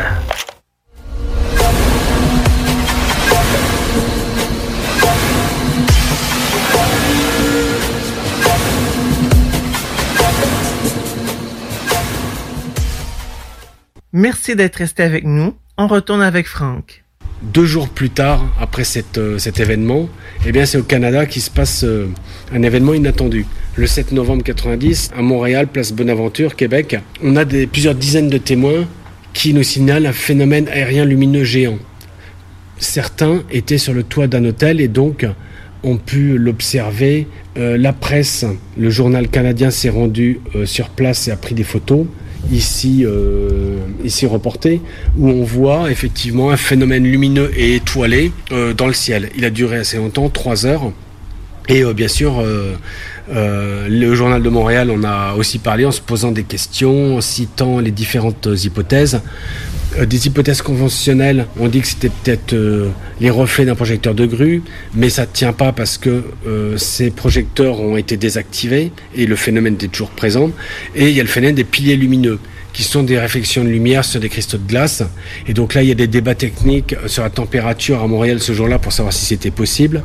On peut avoir des reflets euh, euh, donc de glace, des piliers lumineux qui sont verticaux et effectivement dans certains cas horizontaux parce que là il a l'air d'être horizon, horizontal le phénomène. Voilà cette hypothèse, mais euh, elle est contestée par d'autres euh, comme le compte rendu de la gendarmerie royale du Canada, RCMP, et euh, le travail de Rich Haynes et Bernard Guénette, euh, qui euh, tous les deux envisagent plutôt un objet réel au-dessus de Montréal et d'une taille invraisemblable. On l'estime à 450 mètres, si c'est pas plus de 500 mètres. Euh, donc je vais euh, laisser ce débat aux Québécoises et aux Québécois parce que bah, vous êtes euh, plus à même sur place de trouver des, informations, d'interroger les témoins. Moi je suis un peu plus loin parce que je suis à 5000 km. Par contre je, je trouve un élément troublant, c'est que dans une émission donc, qui s'appelle Ça rentre au poste du 30 avril 2020 et qui s'appelle Des ovnis dans le ciel, il y a eu un appel de pilote qui dit qu'on lui a donné l'ordre à l'époque, à cet instant précis, euh, de prendre l'avion et d'aller survoler l'objet et de le prendre en photo. Et il dit que ces photos ont été clashées secret défense et qu'on n'avait pas affaire à un phénomène naturel, mais à un objet de 540 mètres de long. Et si cet objet faisait bien 540 mètres de long, je doute qu'il soit humain. Parce que le- les plus longs qu'on ait fait au monde, euh, à cette époque-là, c'était euh, 100 mètres de long. Il y avait un Airbus à 380, par exemple. Euh, il y avait l'Antonov N225 russe. Tout cela, ne dépasse pas 100 mètres d'envergure ou de longueur. De nos jours, on a le Stratolaunch qui fait 117 mètres de long et c'est le record mondial. Alors si vraiment il y a un objet de 500 mètres, euh, c'est invraisemblable qu'on puisse construire sans que ça se sache un tel engin. Il faudrait des hangars géants pour le cacher. Il serait visible. Enfin bon. Donc voilà pour ce qui concerne le dossier euh, de la place Bonaventure. C'est avec plaisir d'en discuter. Et je vais vous citer ben, la dernière affaire qui a fait du canadienne, euh, qui a fait du bruit vraiment à l'échelle mondiale. C'est les déclarations de l'ancien ministre de la Défense Robert Hellière. Euh, Robert Hellière, il a signé une intervention sur euh, RT France. Il avait fait euh, sur pardon sur Russia Today. Euh, et faut dire qu'il a tout de suite fait des révélations fracassantes. Alors il a déclaré dans un premier temps que dès 1947, les hypothèses de visite extraterrestre étaient déjà validées et que par plusieurs nations. Alors, est-ce que c'est envisageable Si on prend du recul par rapport à cette vague de 47 dont on a parlé, ben effectivement, elle était bien documentée. Si on reprend tous les cas de Ted Butcher, ça se compte en centaines. Il y avait des euh, gens crédibles, sérieux, des scientifiques, des pilotes qui déjà ont rapporté ces faits, des photos. Et donc à l'époque, on peut se dire il y avait trois hypothèses. Soit les hypothèses sceptiques, donc des gens confondés avec euh, des oiseaux, avec des phénomènes naturels, mais euh, ça correspond pas trop parce qu'ils nous parlent vraiment dans les articles de journaux euh, de disques volants. C'était des objets qui étaient à basse altitude, donc euh, la confusion, les risques de confusion étaient moindres. Et ensuite, il y a eu l'hypothèse militaire. Et à un moment, soit c'était un projet euh, américain, première hypothèse, mais on n'a jamais eu la preuve, soit c'était des Russes. Mais on peut se demander comment les Russes auraient-ils pu faire pour envoyer des disques volants, une technologie qui avait été jamais vue au préalable, survoler les États-Unis en toute impunité, mais en plus en plein cœur du pays et sans se faire descendre euh, par les euh, systèmes de défense américains? Et après, il reste l'hypothèse extraterrestre. Donc, effectivement, au bout d'un moment, euh, si ces témoignages sont, crédibles, ils ont à un moment vérifié si c'était les frères Horten. C'était pas une arme allemande nazie qui avait été récupérée. Et effectivement, euh, des archives déclassifiées que j'ai retrouvées démontrent que les Américains ont retrouvé les frères Horten. Ils étaient à Göllingen en Allemagne et euh, on les interrogeait séparément avec deux personnes. On leur demandait est-ce que c'est vous qui êtes à l'origine des soucoupes volantes? Et ils ont dit que non, ils n'étaient pas impliqués dans, dans cette affaire-là. Et donc il reste plus que l'hypothèse extraterrestre. Donc il est très possible que les Américains étaient euh, euh, convaincus, enfin au moins une partie de l'état-major. Par exemple, je cite le général Neta Twining qui avait dès 1947 euh, publié des rapports disant que le phénomène ovni était une réalité et les, disques volants aussi. Alors après. Il y a d'autres déclarations un peu fracassantes de Paul Ellière qui, elle, euh, suscitent un peu plus de réserve. C'est quand il dit qu'il y a plusieurs races extraterrestres qui nous visitent. Au départ, il disait 4, puis après, il est passé à 80. Comment est-ce qu'on peut savoir qu'il y en a autant? On les a comptés. Euh, Qu'est-ce qui permet de, l'affirmer? C'est là que le doute vient. Et donc, certains, en, un peu en critique par rapport à Paul Ellière, ou en objection disait euh, peut-être que Paul Ellière a mis euh, le doigt sur des informations effectivement ultra confidentielles, mais peut-être aussi qu'après il a fait des recherches et qu'il a mélangé un peu euh, certains, dossiers. Parce que si je prends l'exemple des rencontres du troisième type, où on a où des témoins disent avoir vu des êtres apparemment venant d'ailleurs, et j'en ai vu pas mal passer au, au Canada, qu'est-ce qui nous dit que ces êtres soient réellement réels? Euh, ça pourrait être euh, des illusions euh, d'optique projetées par une autre intelligence, ça pourrait être des euh, créatures, euh, des créatures euh, robotiques, des cyborgs, euh, ça pourrait être euh, une manipulation mentale. Rien ne nous dit que ces créatures correspondent à une race précise, euh, etc. Donc c'est dur de les compter. Ben voilà pour une revue euh, un peu express de l'histoire du Canada. J'ai vu qu'il y avait beaucoup d'autres cas. euh, il serait avec plaisir d'en parler.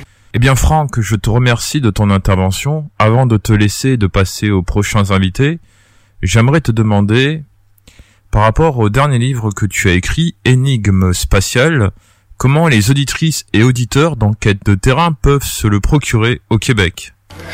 Ben, c'est- il est disponible euh, sur tous les réseaux euh, internet. Donc je suppose qu'avec euh, la FNAC, avec Amazon, euh, c'est possible. Et je pense que des éditeurs québécois peuvent le, peuvent le demander à l'é- à l'éditeur. Euh, donc normalement, il ne devrait pas y avoir de, de problème. Suite à l'élaboration et donc la construction de cette conférence et du PowerPoint sur les ovnis au Canada et au Québec, quel avis as-tu sur l'ufologie canadienne et québécoise? Alors je me suis fait un avis. Euh, déjà, je trouve que c'est un pays qui est très intéressant à étudier pour différentes raisons. D'abord parce qu'avec ses 9,9 euh, millions de kilomètres carrés, euh, bon, il est à peu près 10 fois plus grand que la France. Donc statistiquement, il doit avoir plus de cas d'OVNI. Et c'est vrai quand j'ai vu toutes les bases de données qui passaient.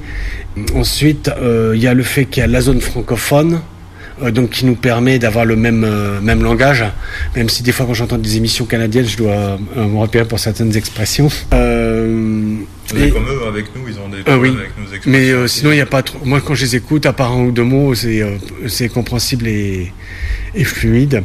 Et donc c'est très intéressant toutes ces études qui ont été menées. Et on aperçoit aussi qu'il y a des points communs. Bon, bah, les témoins ont la vie dure parce que euh, disaient dans les émissions que leurs témoignages sont pas forcément bien accueillis, on se moque un, peu d'eux, et que on a euh, dans le mode opératoire euh, des, affaires qu'on trouve ailleurs. Il y a les, pas parlé des mutilations animales, mais par exemple pendant la grande vague de mutilations animales à partir de 1967 aux États-Unis, il y a des cas qui ont débordé sur les frontières canadiennes. Et il y avait même des études locales de policiers qui cherchaient à voir si c'était pas des sectes qui avaient, euh, qui avaient fait ça. Et donc c'est avec plaisir qu'un un de ces jours je viendrai euh, directement au Canada, euh, peut-être pour aller voir les, les symposiums ufologiques.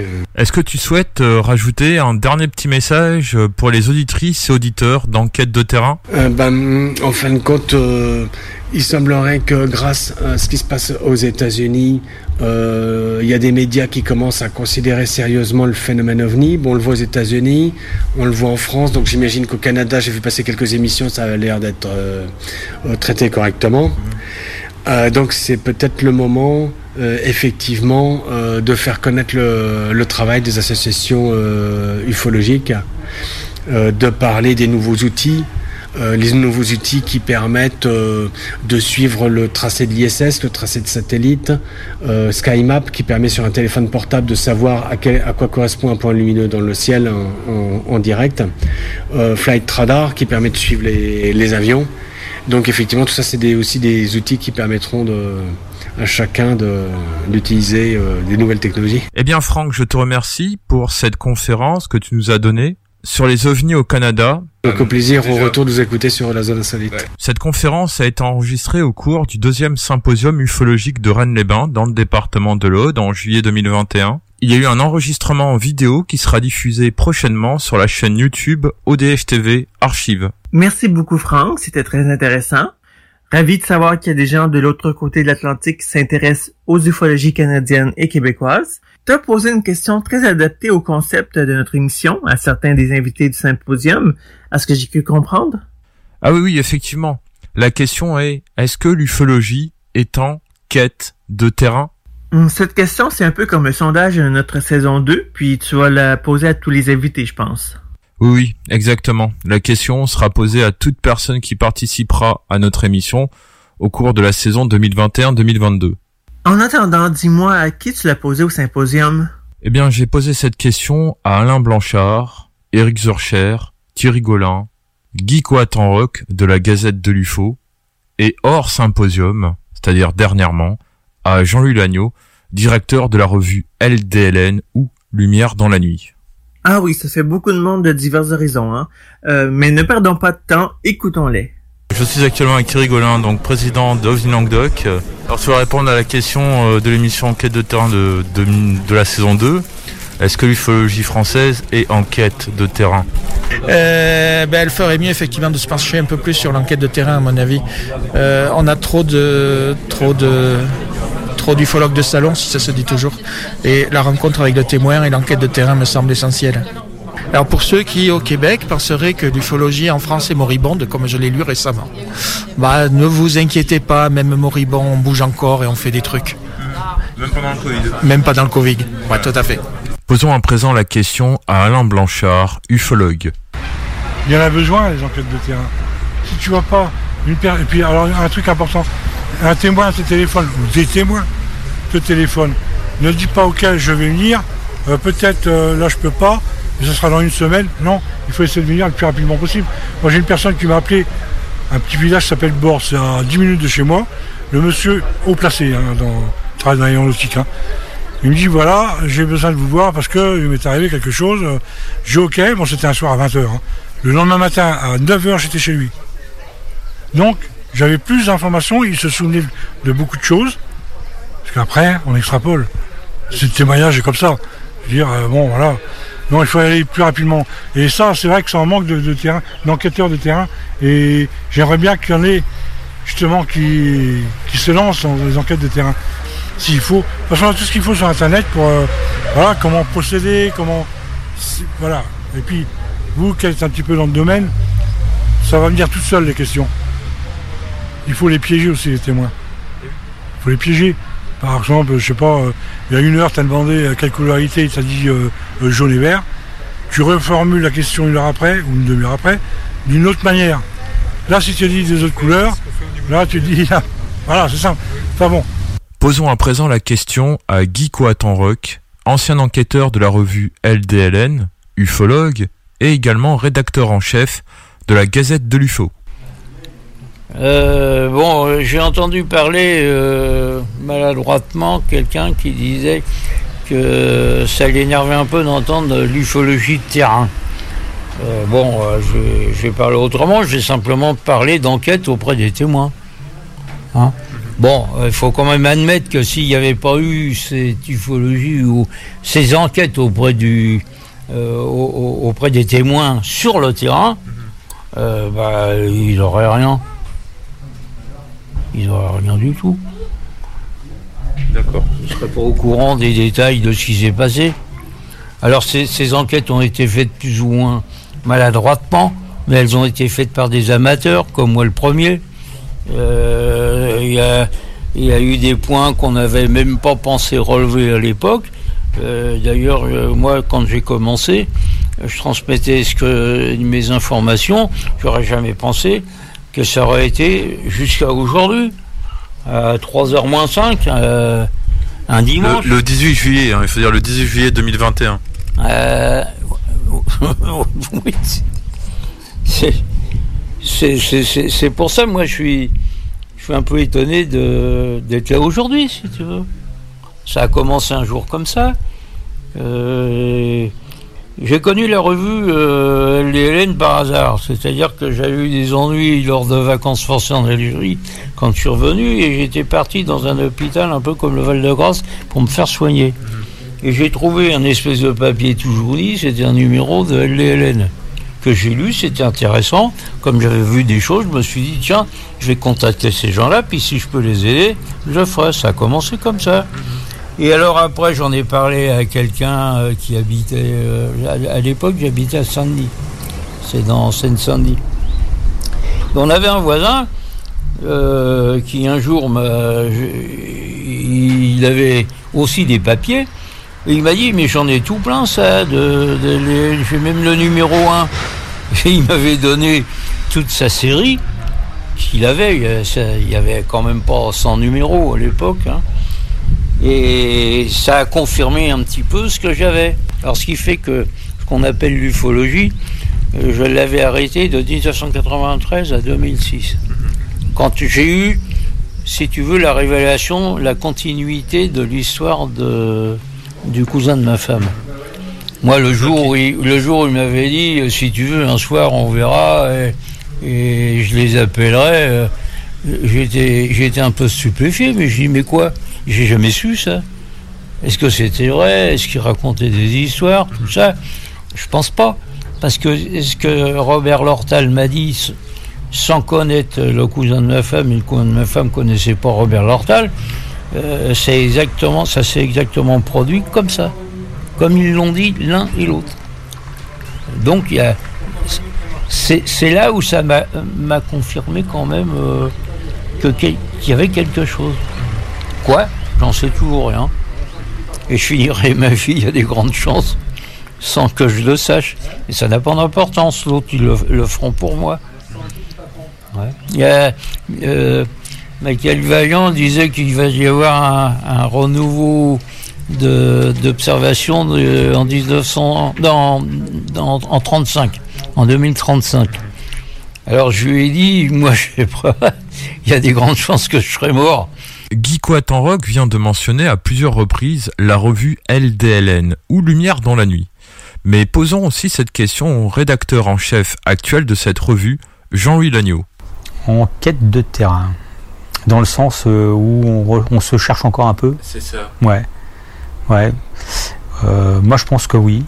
Euh, on est toujours en train de se chercher, en train d'essayer de trouver de quelle manière on peut parler le mieux de l'ufologie et de quelle manière on peut le réaliser. Et hum, on a encore euh, très peu euh, de personnes qui prennent, le courage de faire des chaînes euh, UFO ou de faire des web radios ou, de faire des web TV. Et contrairement à tout ce qui peut se passer à l'étranger, de même que on n'a pas de, chaîne même de télévision ou, ou une personne de, de acteur de la télé qui ait le courage de, de, de faire des, des émissions vraiment euh, spécialisées dans, dans ce domaine, que ce soit l'ufologie ou le pa- parapsy- parapsychologue J. Euh, dans le paranormal aussi. Euh, sachant que il existe quelques émissions comme ça qui passent, mais qui sont plutôt des, des shows euh, un peu bizarres. où On parle d'une enquête et puis hop, on, parle, on parle, mais ça apporte pas grand chose quoi.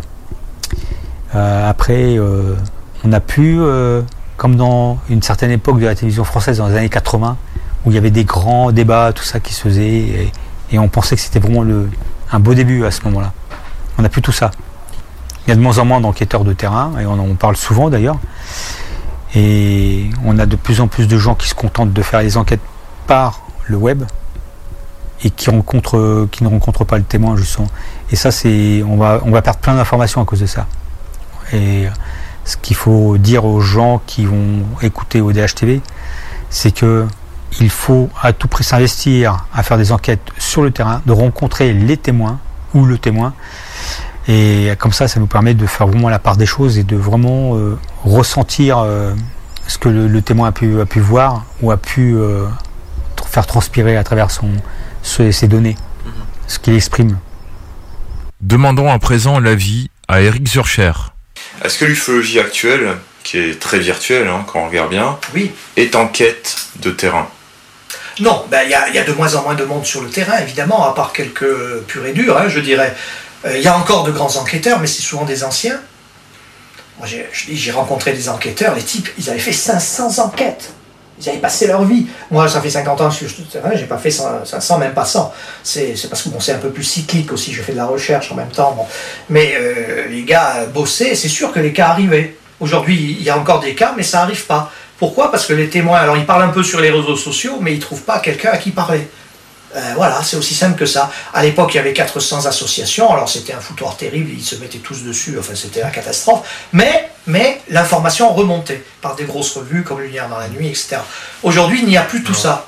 Donc, où, où est-ce que les, eh ben, les témoins finissent par ne, enfin, ne parlent pas, et si tu veux, l'anecdote, quand c'est pas trop choquant, traumatisant, ça finit par être euh, enseveli sous l'amoncellement du quotidien, si tu veux. Tu vois Et puis à un moment, dans une, une conversation, ah, dit Ouais, moi j'ai vu un truc, ça devait être en, soi en 83 ou 84, je sais plus, parce qu'évidemment, ils n'ont pas noté. Même moi, quand j'ai vu quelque chose, j'ai pas noté le jour exact. Les cordonniers sont toujours les plus mal chaussés. Donc euh, voilà, ça, ça marche comme ça. Donc c'est sûr que tu fais pas de l'ufologie euh, sur les réseaux sociaux. Tu le fais en termes de recherche, bien sûr, en cherchant des choses. Mais euh, sur le terrain, à la source, dans ce que j'appelle l'interface humaine. La première chose à faire, c'est de se connecter à l'interface humaine. Et regarder les témoins dans les yeux et voir un peu de quoi Oui. il en retourne. Tu n'apprends pas ça dans les livres. Tu, tu ne connais pas ton métier dans les livres. C'est pas vrai. Nous, c'est ce qu'on a remarqué depuis qu'on fait des enquêtes. Eh ben oui, ça, ça revient. Mm. Les livres, c'est intéressant, mais après, sur un autre plan. Il faut lire, effectivement. Bon, et il faut travailler. Mais euh, d'abord, le terrain. C'est ce que m'avait dit Michel, hein, d'ailleurs. Il faut se connecter à. euh, moi, j'appelle ça l'interface humaine. Parce que l'ufologie, c'est quoi? C'est- quasiment 100% de témoignages humains, parfois additionné d'éléments plus objectifs, bien sûr, mais c'est toujours du témoignage humain. Donc l'humain, d'un constat, est inséparable du phénomène. C'est par lui qu'on sait qu'il existe, et c'est par lui qu'un certain nombre d'informations nous, par- nous parviennent. Et la grande découverte d'Aimé Michel et de, de ses proches dans les années 70-80, c'est qu'il y a une prise derrière qu'on ne voit pas. C'est que le phénomène utilise aussi l'interface humaine pour nous communiquer d'une façon très particulière et très lente un certain nombre de choses. Voilà. Ça, euh, et c'est pour ça que l'ufologie française garde de l'avance. Parce que ça, peu l'ont, peu l'ont compris, et même s'ils l'ont entendu, ils sont pas prêts à l'admettre. Or, euh, c'est bien, je pense hein, que c'est bien à ça que, que nous avons affaire. Et euh, à, à l'heure actuelle, où en es-tu dans tes recherches sur le phénomène, sur ce qu'il veut Alors, euh, à l'heure actuelle, je travaille sur, euh, on va dire un ouvrage euh, qui sera édité ou pas, je sais pas, sur les ovnis d'avant 47. Euh, quand, quand émerge ce phénomène Dans quelles conditions Qu'est-ce qui nous montre Euh, donc, j'ai fait tout un travail de recherche sur des catalogues, c'est long, c'est fastidieux, et puis c'est démoralisant parce que tu n'es jamais sûr à 100%, évidemment tu n'y étais pas, euh, de, la fiabilité des cas. Alors euh, il y, a- il y a des règles, hein, il faut que les sources soient traçables et que le mec soit connu, il faut qu'il y ait une enquête d'un ufologue ou d'un organisme, euh, et puis il y a certaines choses aussi. Donc je, travaille en termes de fiabilité pour avoir un échantillonnage, si tu veux, dans lequel on va dire j'ai relativement confiance. Tu peux pas avoir confiance à 100% non plus. Euh, tu n'es jamais à l'abri de surprise, mais c'est la règle du jeu. C'est un peu le talon d'Achille de l'ufologie, ça. Donc, je travaille là-dessus jusqu'en 47. Ensuite, je partirai sur certaines choses qui nous ont été montrées visiblement. Et qu'est-ce que ça peut vouloir dire? Donc, je travaille effectivement là-dessus. Euh, voilà, je suis pas mal avancé. D'accord. Et je me suis tapé euh, un livre euh, que je, pour- je pourrais vous en parler, mais bon, tu, me connais, j'ai l'habitude de lire des documents universitaires, je manque pas de culture, sans de toute façon tout historien c'est de la culture. Euh, je souffre le martyr depuis deux ans, le martyr.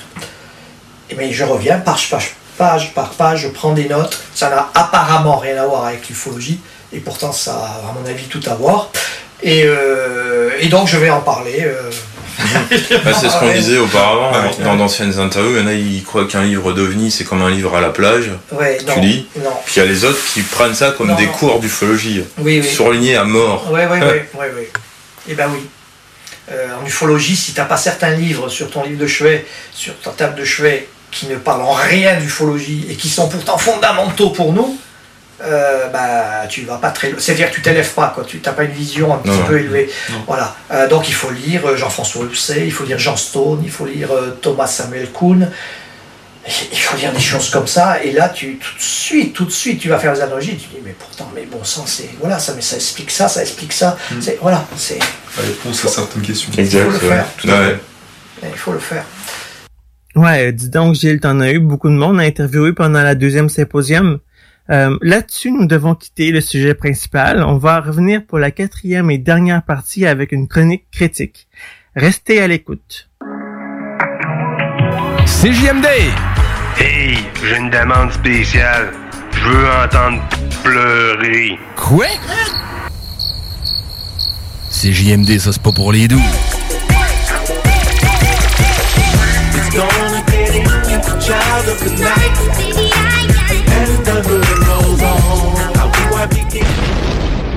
Tu te cherches une voiture d'occasion? 150 véhicules en inventaire? lbbauto.com Vous pensez tout connaître? Défiez le diable. Un tout nouveau quiz s'amène sur les ondes de CJMD. Jouez en direct sur votre téléphone intelligent ou votre ordinateur. Répondez correctement aux questions de connaissance générale et gagnez de l'argent.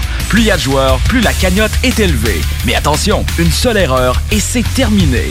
L'enfer est pavé de bonnes questions.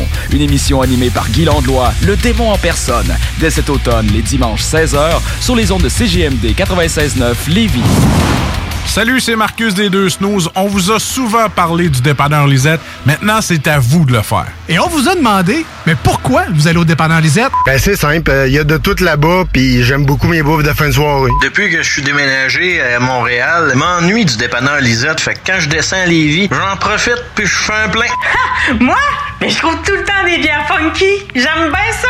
Le soir, là, j'ai toujours faim. Ça donne bien au dépanneur Lisette, ben il y a tout là-bas. Parce qu'avec la semaine que je viens de passer avec mes élèves, ça prend ça. Moi, en tout cas, j'y vais surtout pour les cartes de bingo CJMD qui a lieu le dimanche à 15h. Moi, je vais au dépanneur Lisette parce que je le sais que les deux snooze vont là, fait que je peux y croiser à un moment donné. Dépanneur Lisette, depuis presque 30 ans déjà dans le secteur, 354 Avenue des Ruisseaux, à Pintante. C'est là que ça se passe, c'est le temps de reprendre le contrôle après tous ces mois de fermeture. Viens t'entraîner chez Maxiform. Maxiform, c'est sept succursales. Lévis, Charny, Saint-Nicolas, Saint-Apollinaire, Sainte-Marie, Sainte-Foy et Québec. Maxiform, présent dans la grande région de Québec et de Lévis depuis plus de 25 ans. Maxiform, 24 heures sur 24. Gym, cours de groupe, entraîneur qualifié et plus encore. www.maxiform.com Cet automne, on se voit au cinéma. J'aime mieux voir des films au cinéma qu'à la maison. Pour nous, c'est important de faire découvrir le cinéma québécois à nos enfants. Après tout ce temps-là, de voir des films, enfin, on se sentait en sécurité, c'est vraiment formidable. On retrouve ce qu'on vivait avant, distancé. On dirait que c'est un événement quand on va au cinéma. Faites comme les films québécois. Sortez en salle. Voyez Maria Chapdelaine avec Sarah Monpetit, Hélène Florent et Sébastien Ricard. Présentement à l'affiche dans votre cinéma. Ce projet est réalisé en partenariat avec le gouvernement du Québec. Chez Rinfraie Volkswagen Lévy, notre Tiguan à 0% d'intérêt 60 mois à l'achat. Atlas, Atlas Cross, 0,9%. Venez voir le tout nouveau Taos, sport utilitaire. Ou informez-vous sur le ID4, 400 km d'autonomie. Rinfraie Volkswagen Lévy. Tu veux de l'extra cash dans ta vie? Bingo! Sur les ondes de CJMD 96.9 Lévis, plus de 3000 distribués tous les dimanches. Achète tes cartes tout de suite. Tous les détails au 969fm.ca. Fais-toi de l'argent de plus. Bingo! CJMD 969fm.ca pour les points de vente. Extra argent! licence 20 20 02 02 85 51 01. C'est le grand retour au hockey chez l'entrepôt du hockey. Profitez des offres de lancement de saison et obtenez de 20 à 50% de rabais sur une sélection de patins, de bâtons et d'équipements de hockey pour tous les niveaux. Ou encore, équipez votre jeune avec un ensemble de protection CCM UltraTax 2.0 ou Sherwood Record Element 4 et économisez jusqu'à 105 Besoin de conseils pour bien choisir votre équipement ou d'un ajustement sur mesure? Les experts chez l'entrepôt du hockey sont prêts à vous aider. Ils sont les spécialistes hockey. Alex a hâte de voir son groupe préféré sur scène. Il y a pensé toute la semaine. Il a acheté son billet, il a mis son chandail du groupe, il s'est rendu à la salle de spectacle. Il n'a pas pu rentrer dans la salle de spectacle. Il a rangé son chandail du groupe, il a acheté son billet et il y a pensé toute la semaine. N'attendez pas de frapper un mur. Faites-vous vacciner. En septembre, le passeport vaccinal sera exigé pour fréquenter certains lieux publics. Un message du gouvernement du Québec. Avertissement. Cette émission a pour but de porter l'auditoire à réflexion. C'est pourquoi la direction de la station souhaite vous rappeler que chaque affirmation mérite réflexion. Il ne faut rien prendre comme vérité simplement parce que c'est dit, car tout ceci demeure des théories ou la perception de chacun. Nous vous recommandons de garder un esprit critique et sceptique sur ce que vous entendez ici comme ailleurs. Bonne écoute, bonne réflexion. Bienvenue dans la zone.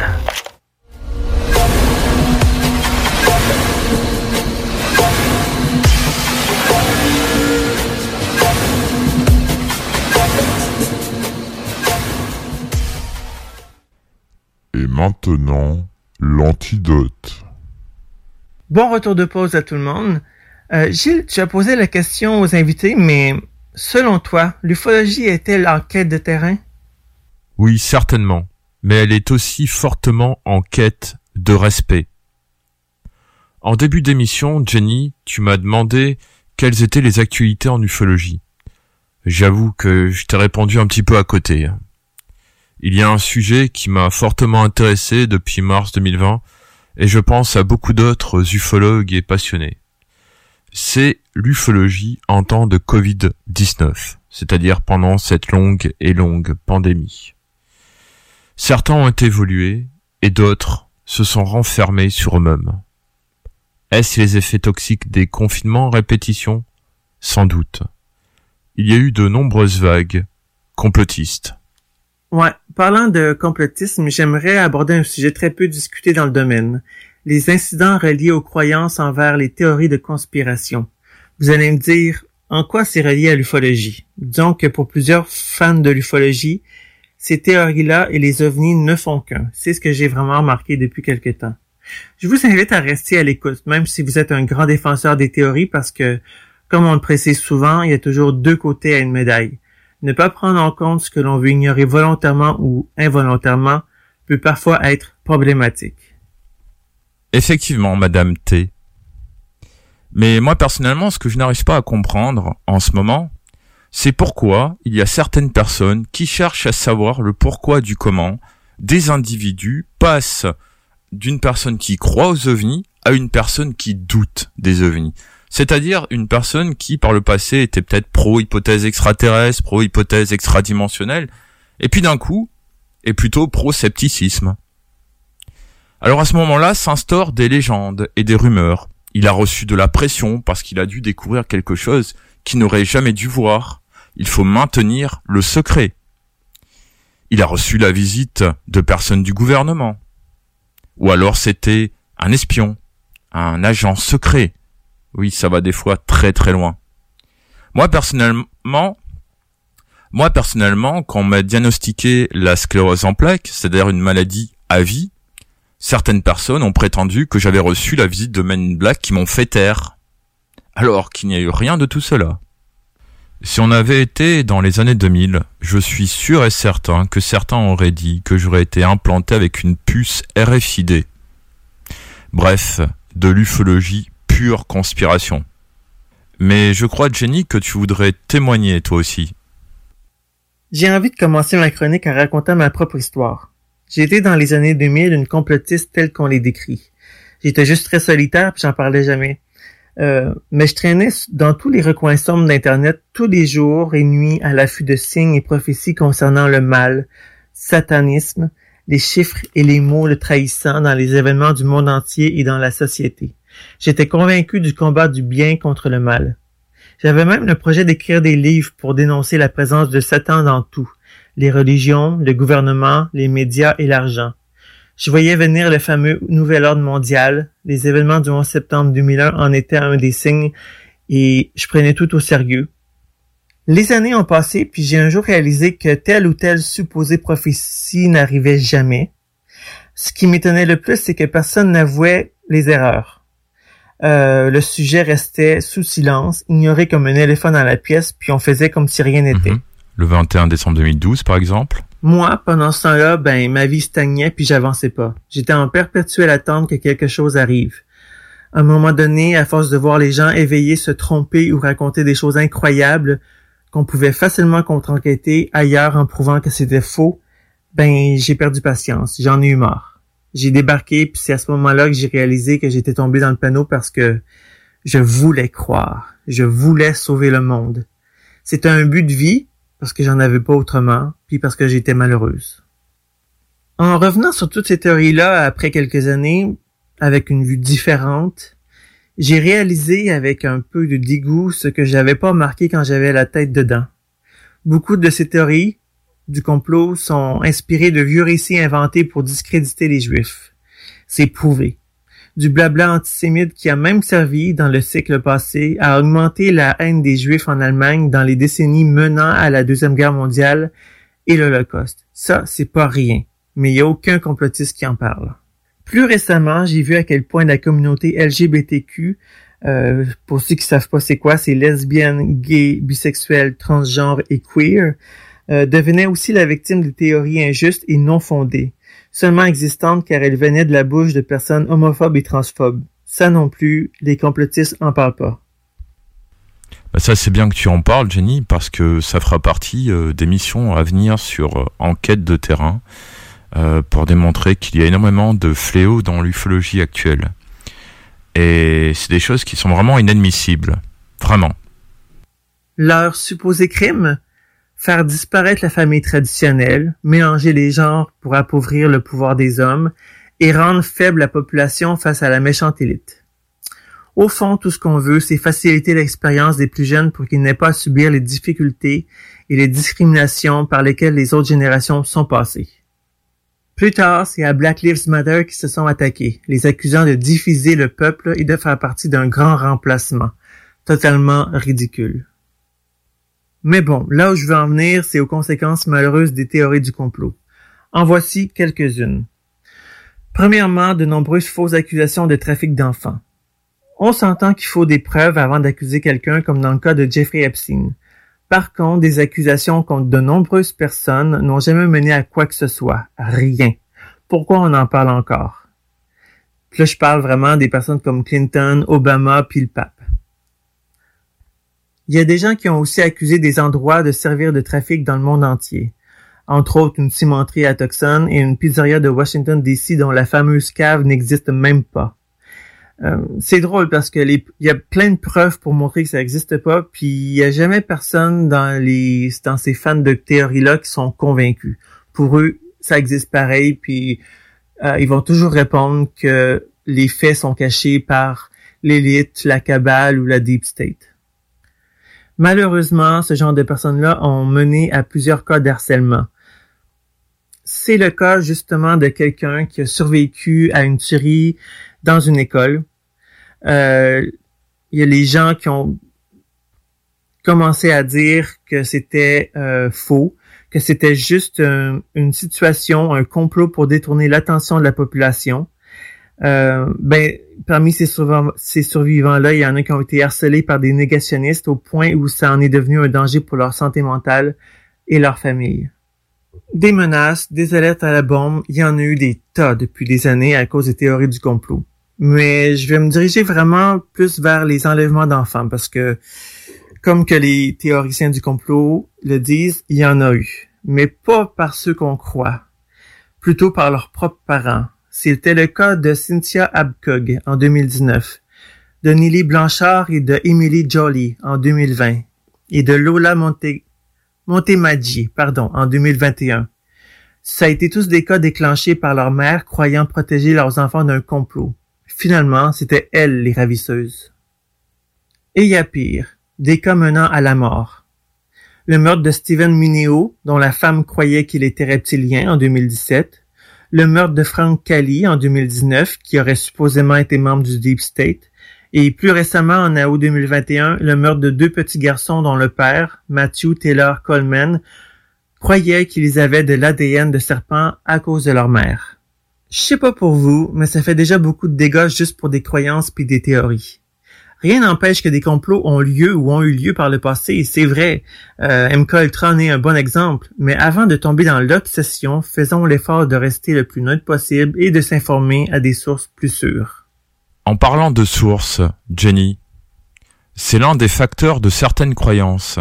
Si un imminent chercheur, qui est son argument d'autorité ou charlatan, prétend que c'est vrai, c'est que c'est vrai. Oui, il faut s'en assurer. Un docteur ou un chercheur qui se montre biaisé va forcément attirer les personnes qui ne cherchent pas les terrains neutres.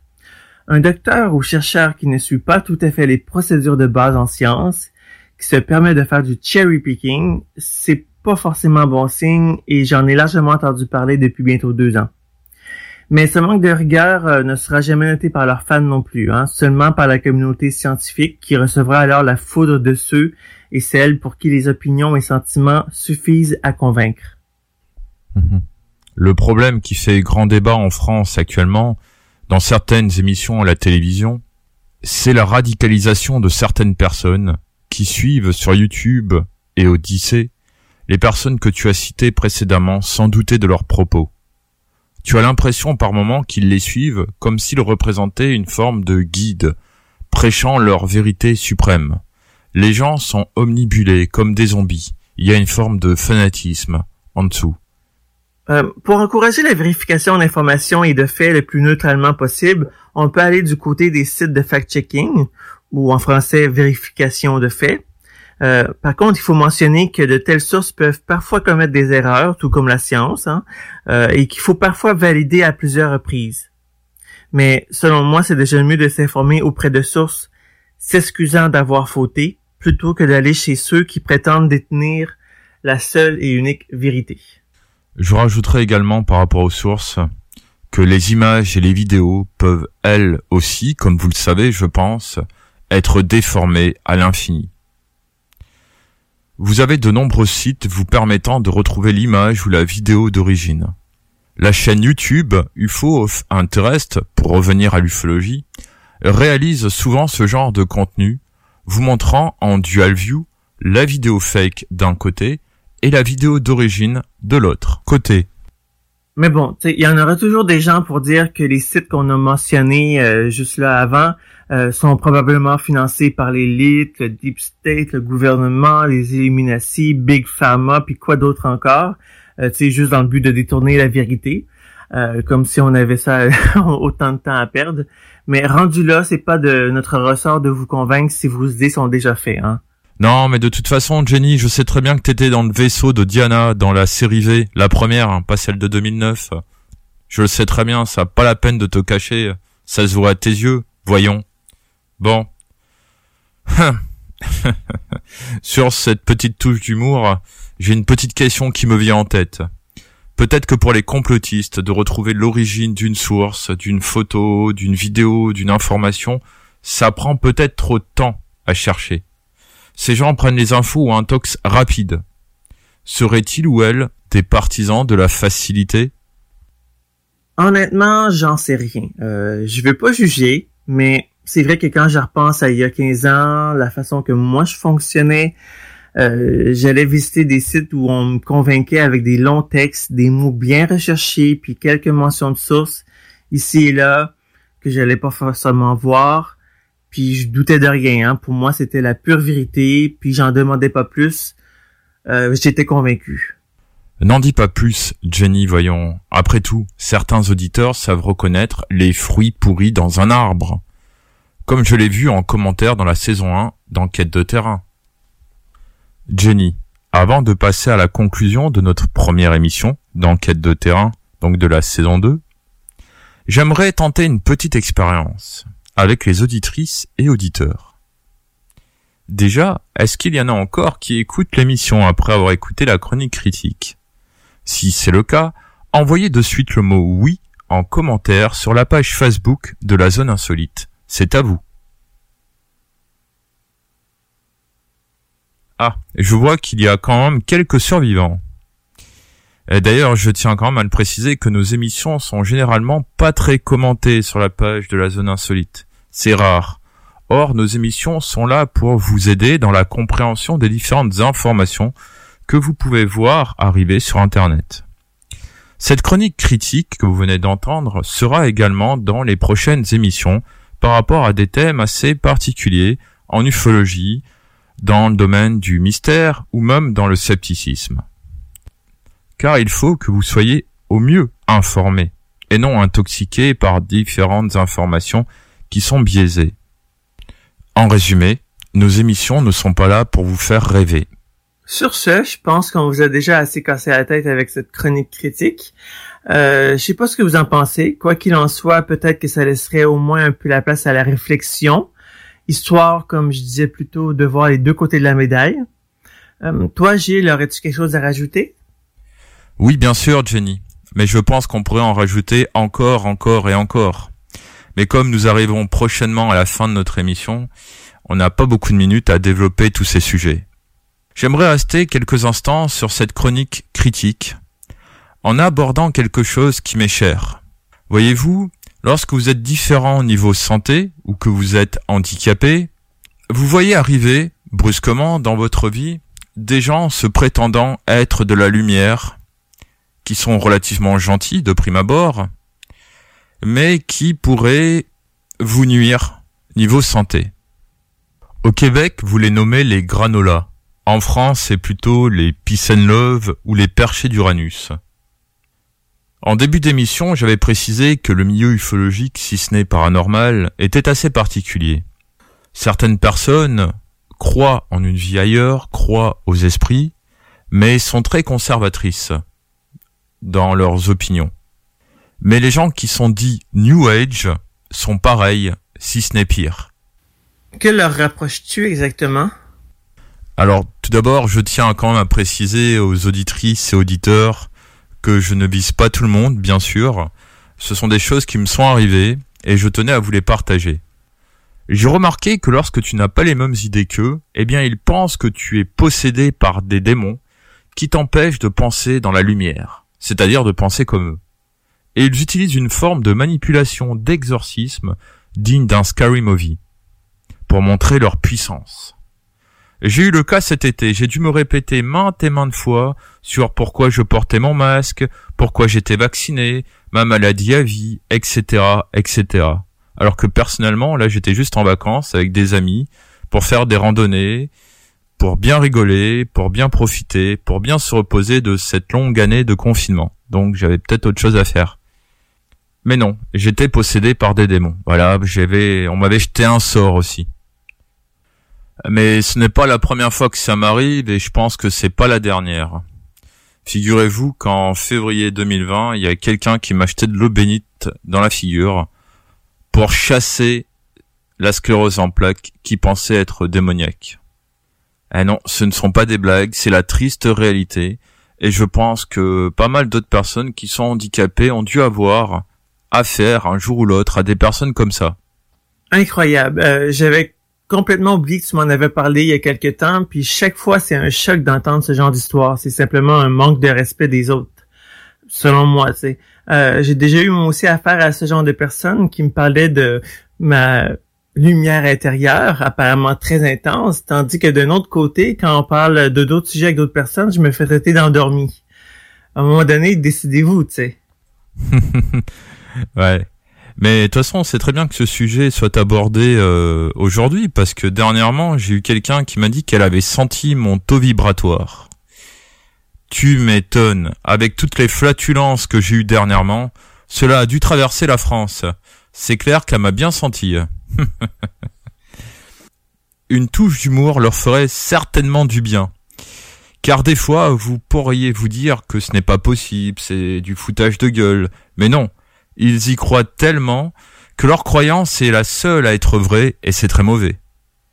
Après, je vous ai pas énuméré tous les barjots que j'ai eus depuis que j'ai été diagnostiqué de la sclérose en plaques. Entre celles me disant de m'entourer de cristaux, ceux qui me disaient d'aller me coller à un chêne ou à un menhir, et celles qui voulaient me donner le remède contre cette maladie, qui devait être un poison ou de la, ou de la flotte, c'est-à-dire de l'eau. C'est très très mauvais. Ils ne se rendent pas compte que c'est ultra dangereux. Des gens avec de gros problèmes de santé peuvent tomber sur des manipulateurs de ce type. Ils ne savent pas ce qu'ils font et jouent avec la santé des gens. Comme mentionné plus tôt, ben il y a deux côtés à la médaille. Il y a des gens pour qui ces méthodes-là fonctionnent, puis tu sais, je veux pas les critiquer, euh, mais il y en a d'autres pour qui ça a été des échecs. J'ai entendu plein d'histoires euh, d'horreur, de de cancers qui devaient être guéris aux mains de supposés maîtres spirituels, puis ces gens-là sont morts dans d'atroces souffrances. C'est vraiment triste. Puis je pense que c'est un peu injuste de faire croire que ces techniques alternatives peuvent être bonnes pour tout le monde. Puis euh, ça n'a rien à voir avec l'ouverture d'esprit non plus, parce qu'il y en a qui, qui, sont passés par là, comme des, des, ces gens dont je parlais qui ont été victimes de gourous, ben ils croyaient à ce qui allait se passer. Mais ça s'est pas passé comme qu'ils croyaient. Oui, et il y en a beaucoup qui ne sont plus là pour en parler car ils sont décédés. Mais j'aimerais revenir sur la première question que tu m'as posée en début de cette quatrième partie, Jenny, sur est-ce que l'ufologie en France est en quête de terrain? Je te répondu oui, mais qu'elle était surtout en quête de respect. Voyez-vous, en 2020, j'ai diffusé sur la chaîne YouTube ODH TV 2 une vidéo s'intitulant Ufologie sociale. C'était d'ailleurs la première de ce thème ou de ce sujet. Le thème de cette vidéo était Qu'est-ce que ça fait de faire de l'ufologie en étant handicapé? Donc j'étais avec l'ufologue Rémi Fauchereau pour en parler. Cette vidéo a été bien perçue, mais elle a été aussi mal perçue. Il y a des gens qui ont ri de Rémi Fauchereau et qui se sont foutus de ma gueule. Vous croyez que c'est correct en 2021 que des gens se moquent d'handicapés? Eh bien non. En ufologie, les deux gros problèmes actuels sont l'ego et le manque de respect. Quand les gens auront compris ce que signifie le mot respect, peut-être que l'ufologie ira mieux. Voilà, c'est tout ce que j'avais à rajouter. Donc Jenny, tu peux conclure cette première émission. Exactement. Euh, bon, là-dessus, il nous faut vous laisser. Je vous invite à commenter si vous ne l'avez pas déjà fait sur la publication du jour. Revenez-nous à la zone insolite la semaine prochaine avec l'émission de l'AQU. D'ici là, ben, je vous souhaite un bon début d'automne. Prenez bien soin de vous et à la prochaine. Au revoir. Au revoir. Yeah, yeah, what up? It's Big Twins, Infamous Mall, Deep Camp, Queensbridge, New York. Yo, you listening to CJMD 96.9 FM, the only station for real hip hop in Quebec. You already know. Let's go. It's the B-I-G-T-W-I-N-S in Queensbridge is where we...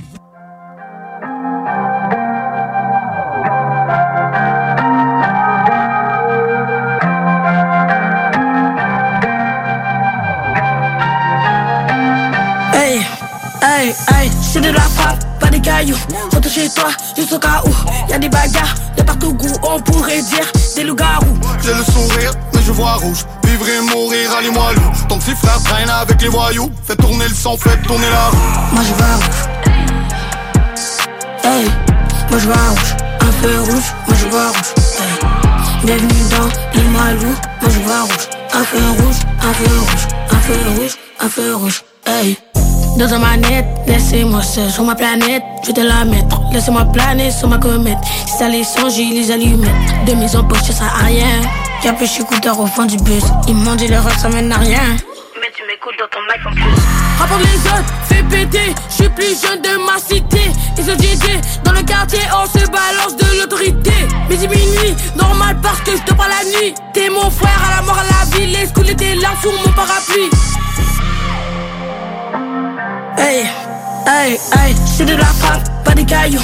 Retour chez toi, juste au cas où. Y'a des bagarres de partout goût, on pourrait dire des loups-garous. J'ai le sourire, mais je vois rouge. Vivre et mourir, allez-moi loup. Ton petit frère traîne avec les voyous. Fais tourner le son, fais tourner la roue.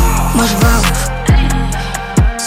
Hey, moi je vois rouge. Un feu rouge, moi je vois rouge. Hey. Bienvenue dans les Malous, moi je vois rouge. Un feu rouge, un feu rouge, un feu rouge, un feu rouge. Hey. Tout sur les épaules, rien dans la boîte à lunch. Je suis dans le rap, je suis dans la street, mais pas dans leur catalogue. Je dis les vraies choses, je ne parle jamais avec des paraboles. Je suis dans la musique, j'ai le cœur à l'ouvrage tant que ça rapporte. mamans qui pleurent. À chaque fois que la police frappe à la porte, les larmes du quartier qui coulent. Tellement la violence est à la mode. Je ne fais que des coups de circuit. Je ne fais jamais de coups d'essai. Fais-moi tout de suite, fais-moi en dollars canadiens, en euros, en USC. Hey, hey, hey, c'est de la frappe, pas des cailloux. Rentre chez toi, juste au cas où. Y'a des bagarres de partout goût, on pourrait dire des loups-garous. J'ai le sourire, mais je vois rouge. Vivre et mourir, allez-moi loup. Ton petit frère traîne avec les voyous. Fais tourner le son, fais tourner la roue. Moi je vois rouge. Hey, moi je vois rouge. Un feu rouge, moi je vois rouge. Hey. Bienvenue dans les malous, moi je vois rouge. Un feu rouge, un feu rouge, un feu rouge, un feu rouge. Hey.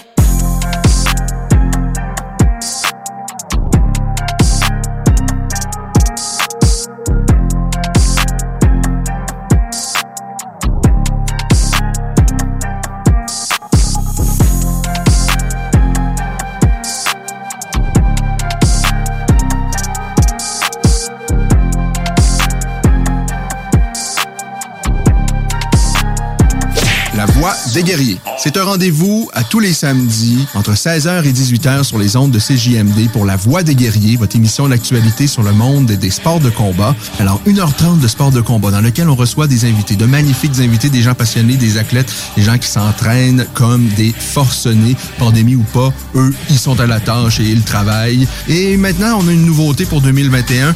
À 17h30, La Voix des guerriers, elle cède sa place à La Voix de Rufus. On parle chien, on parle de vos chiens, de différentes races. On parle avec des spécialistes. Samedi à 16h et on vous amène jusqu'à 18h. C'est la voix des guerriers sur vos ondes préférées, CJMD. GestionBloc.com est une entreprise de Lévis qui offre des services de gestion d'immeubles. Que vous soyez de la région de Québec, Rive-Sud, Port-Neuf ou la Beauce, GestionBloc.com est omniprésent pour vos besoins et attentes. Si vous avez de la difficulté à louer vos logements, notre superbe équipe saura vous assister. Vous avez des